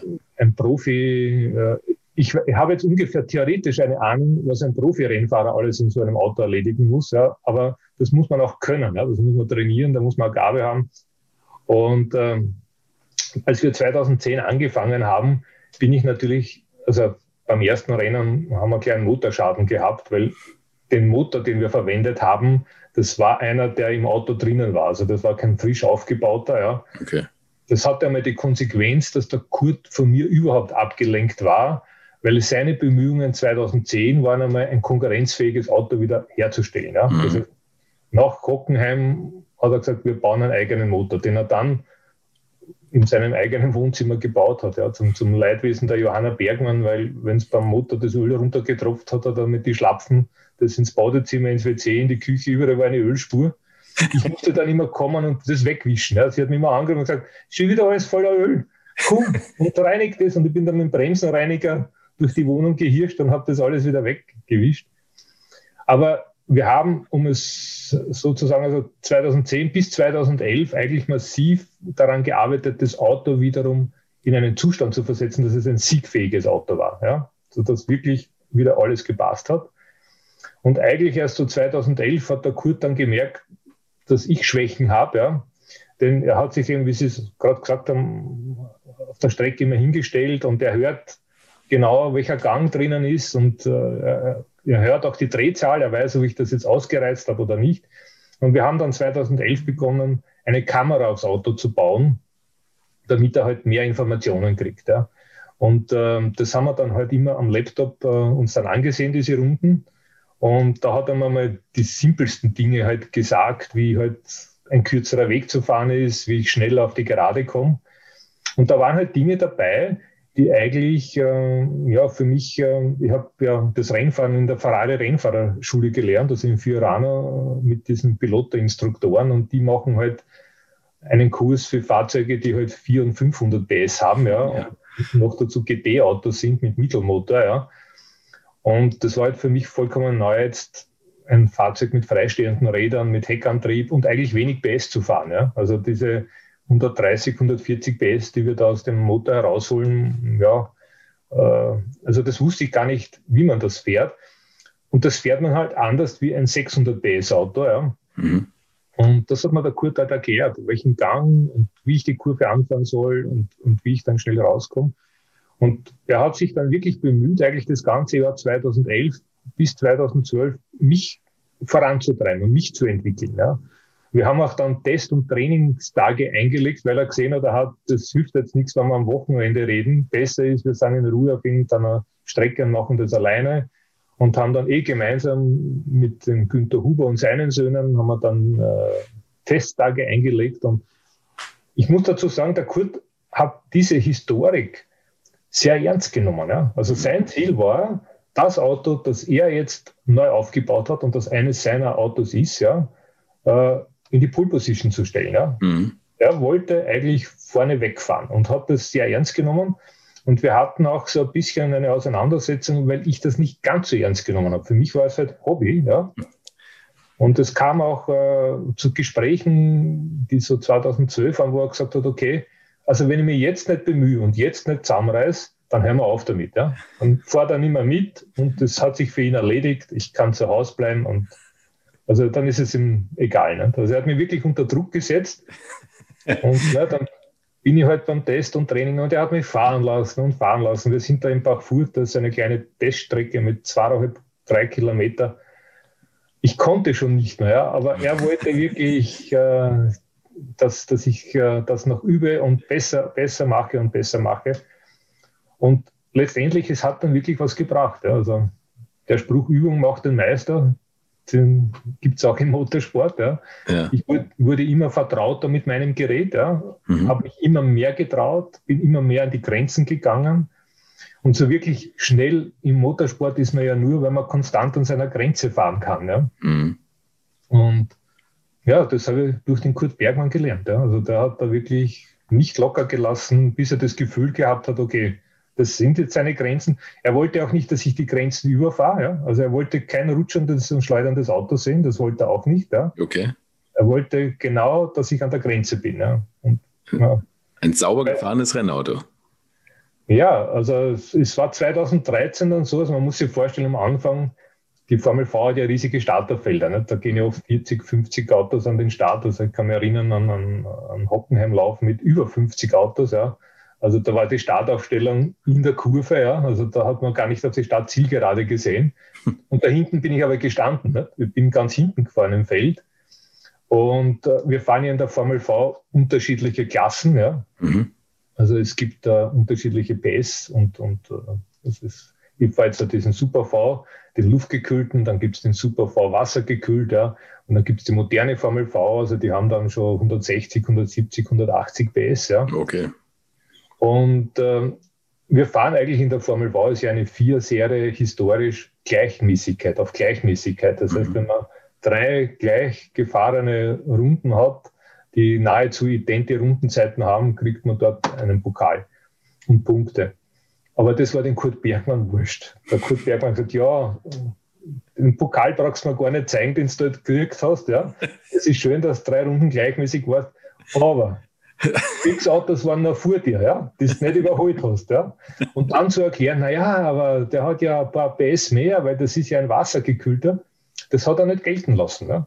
Der hat gesagt, die Frage ist, wir haben ein Top-Auto und wenn wir schnell aus der Kurve rauskommen, dann kann der ruhig die PS mehr haben, ja, dann holt uns der nicht ein und also es war ganz faszinierend und ich habe es dann tatsächlich geschafft, also so ab 2013 mich ins vordere Feld vorzuarbeiten. Ja, also ich war nie ein Siegfahrer, muss ich auch dazu sagen, aber sechste, siebte Plätze mhm.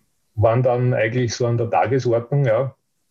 Und ja, hätte von mir selber auch nie erwartet, dass ich das überhaupt schaffe. Ja. So von ganz mhm. hinten unter die Top 10 hineinzukommen, vor allem in einem Alter, wo ich auch schon 50 Jahre bin. Ja, also da war es für mich auch eigentlich schon wie ein Sieg, da, wenn ich mit einem sechsten Platz ins Ziel gekommen bin. Ja. ja, vor allem, wenn man so spät überhaupt mit diesen Formelautos anfängt. Was man, glaube ich, auch sagen kann bei der Formel V, Fahrspaß und der Spaß am Motorsport hängt nicht unbedingt nur an der Leistung, oder?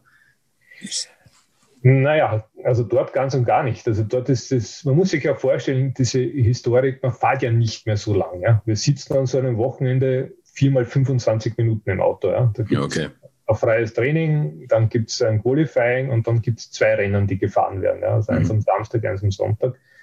Und ähm, es ist eigentlich, wie soll ich sagen, es ist einmal das Arbeiten am Auto, am eigenen Auto, weil man ja, man verbessert es immer. Ja. Also das muss ich sagen, das habe ich auch durch den Kurt Bergmann erfahren. Ja. Also äh, ich wäre schon zufrieden gewesen, wie das Auto da vorne mitgefahren ist und mir gut passt, das ist eh schnell, passt. Ja. Der Kurt Bergmann hat mich aber gelehrt, na, man gibt sich nie zufrieden. Ja. Also es geht immer noch schneller, Und vor allem, es geht um Zehntel. Ja? Also das habe ich auch gelernt. Ja? Also wie ich da in der Pfarrei Challenge gefahren bin und, und ich bin da hinter dem aktuellen Meister vier Sekunden nachgefahren, habe ich mich gefreut. Nicht? Also da war der Karl Baron, war der Challenge-Meister und ich bin mit seinem Auto dann äh, durfte ich auf derselben Strecke fahren und war nur vier Sekunden langsam und dachte, ja, eh nicht schlecht, nicht? super toll. Nicht?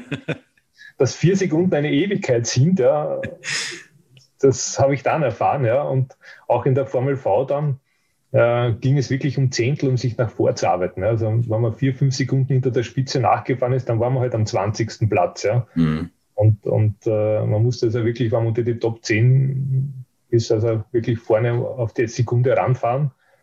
Und da hat der Kurt Bergmann auch am Auto immer weitergearbeitet. Also wir haben auch übrigens dank Niki Lauda, muss ich sagen, wir haben ja mit dem Niki Lauda immer Kontakt gehabt und der Niki hat uns auch gesagt, naja, schaut euch einmal die Reifenmischungen an, was fahrt ihr da? Nicht? Und dann sind wir draufgekommen, naja, bei den Reifen kannst du sehr viel holen. Nicht? Wir haben natürlich die Reifen gekauft, also es steht uns ja frei in der historischen Formel V, welche Reifen wir montieren. Wir haben halt die Reifen gekauft, die halt da gerade angeboten wurden. Ja. Das waren halt irgendwelche Slicks in der Dimension, die auf unsere Felge gepasst haben. Ja. Mhm. Und der Niki hat uns halt dann direkt zu den Reifenherstellern Kontakte hergestellt, wo wir dann drauf kommen, so, naja, da gibt es auch die Möglichkeit, mit unteren, unterschiedlichen Gummimischungen zu arbeiten, ja, sodass der Reifen halt deutlich besser hält, ja, wie der, der normale Reifen. Und äh, wir haben dann bei den Reifen äh, getestet und probiert, um uns, um uns zu verbessern. Weil der Kurt hat immer gesagt, das Wichtigste sind eben genau diese vier Auflageflächen. Das ist der Reifen. Ne? Aber auch die Bremse ist wichtig. Wir haben dann also im Reglement steht drin, man darf ja das Bremssystem nicht verändern. Das muss ja so wie die 60er oder 70er Jahre, äh, wie es im Reglement war, sein. Aber die Belege durften wir verändern. Nicht? Und natürlich haben wir keine Standardbelege von VW genommen, sondern haben halt auch da mit Belegen experimentiert, ja, geschaut, wie heiß unsere Scheibe wird mit der Temperatur. Da gibt es so Farben, die man auf die Scheibe drauf tupft, dann sieht man, wie sich das verfärbt und kann hinterher ablesen, welche Temperatur hat denn die Scheibe gehabt. Ja? Okay. Und ja, da gibt es viele Details. Also da hat sich da an allen Fronten gearbeitet. Also das ist beeindruckend zu hören, dass ein Niki Lauda sich um, äh, darum kümmert, welche Reifenmischungen in der historischen Formel V gefahren werden können. Also das finde ich ganz toll.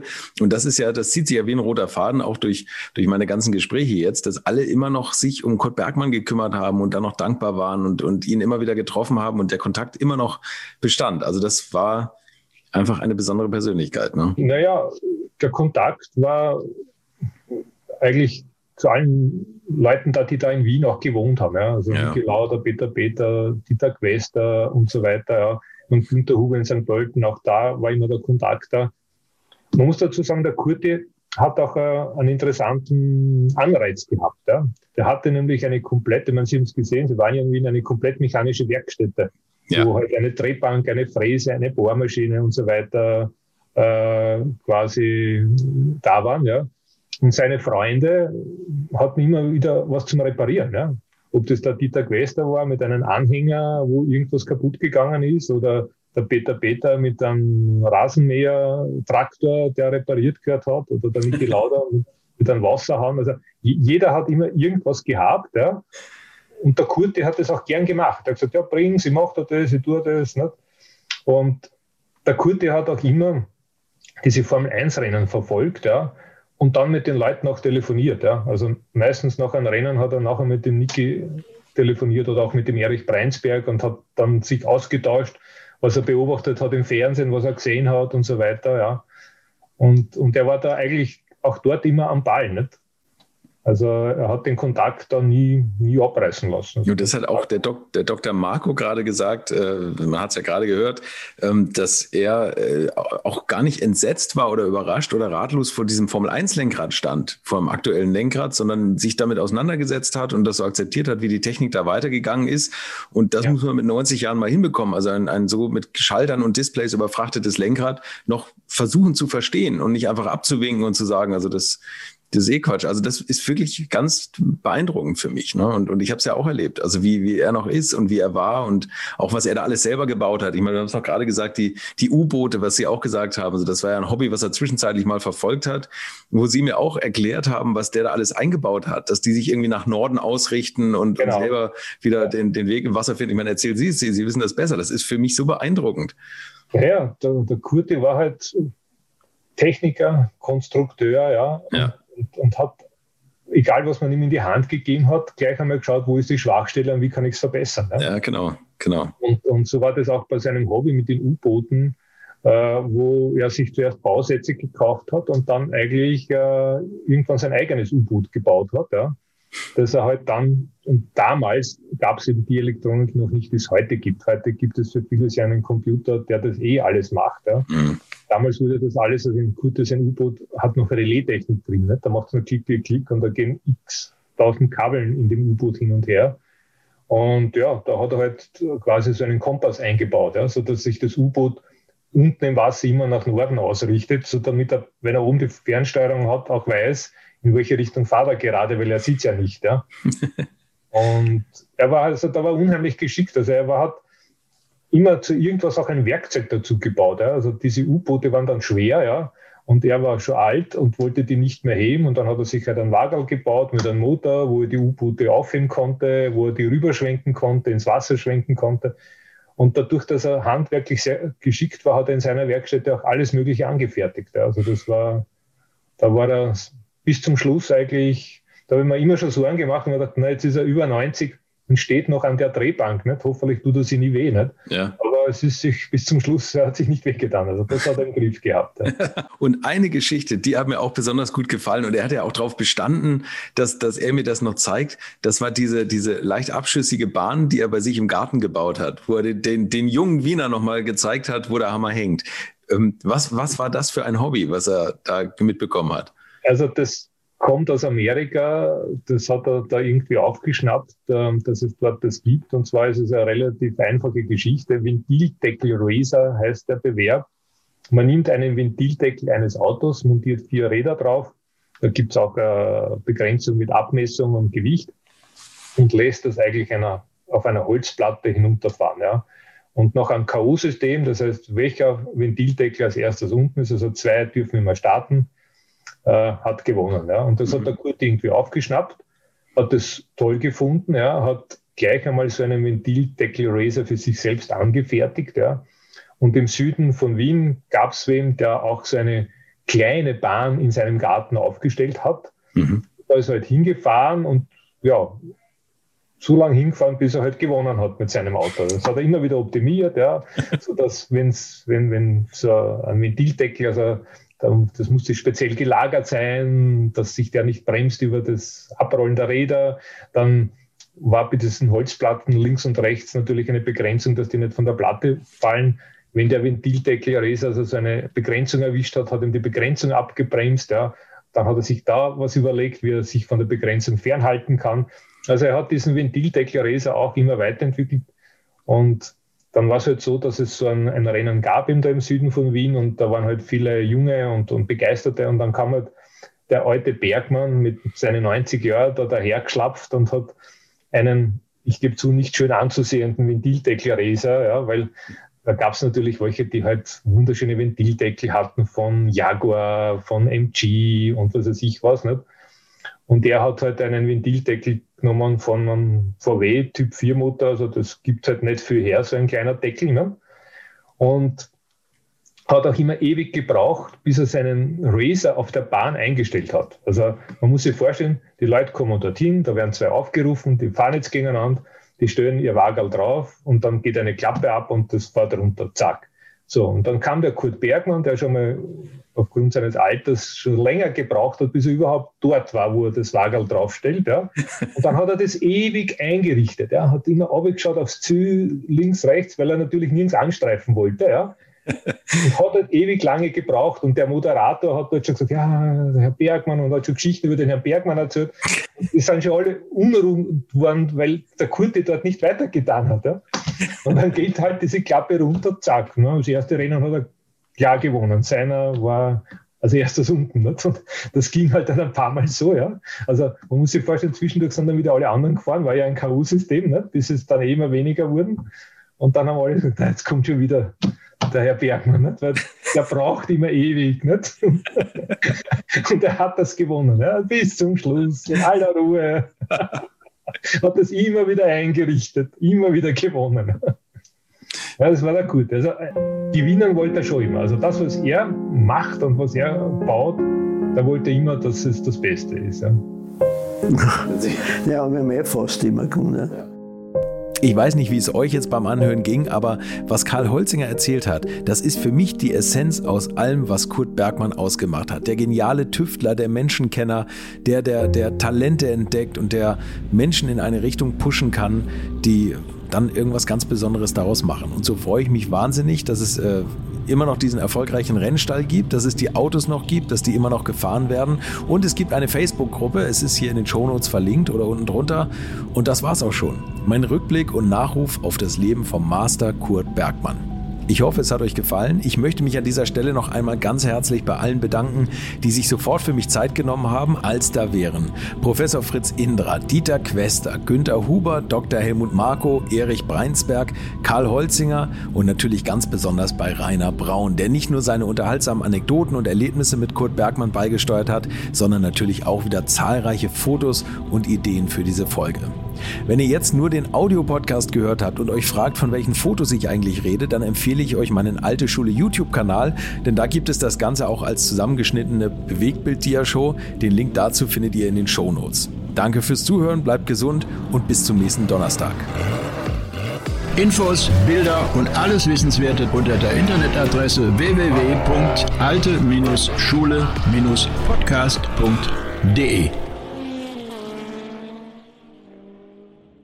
Alte Schule ist ein Podcast aus den WakeWord Studios.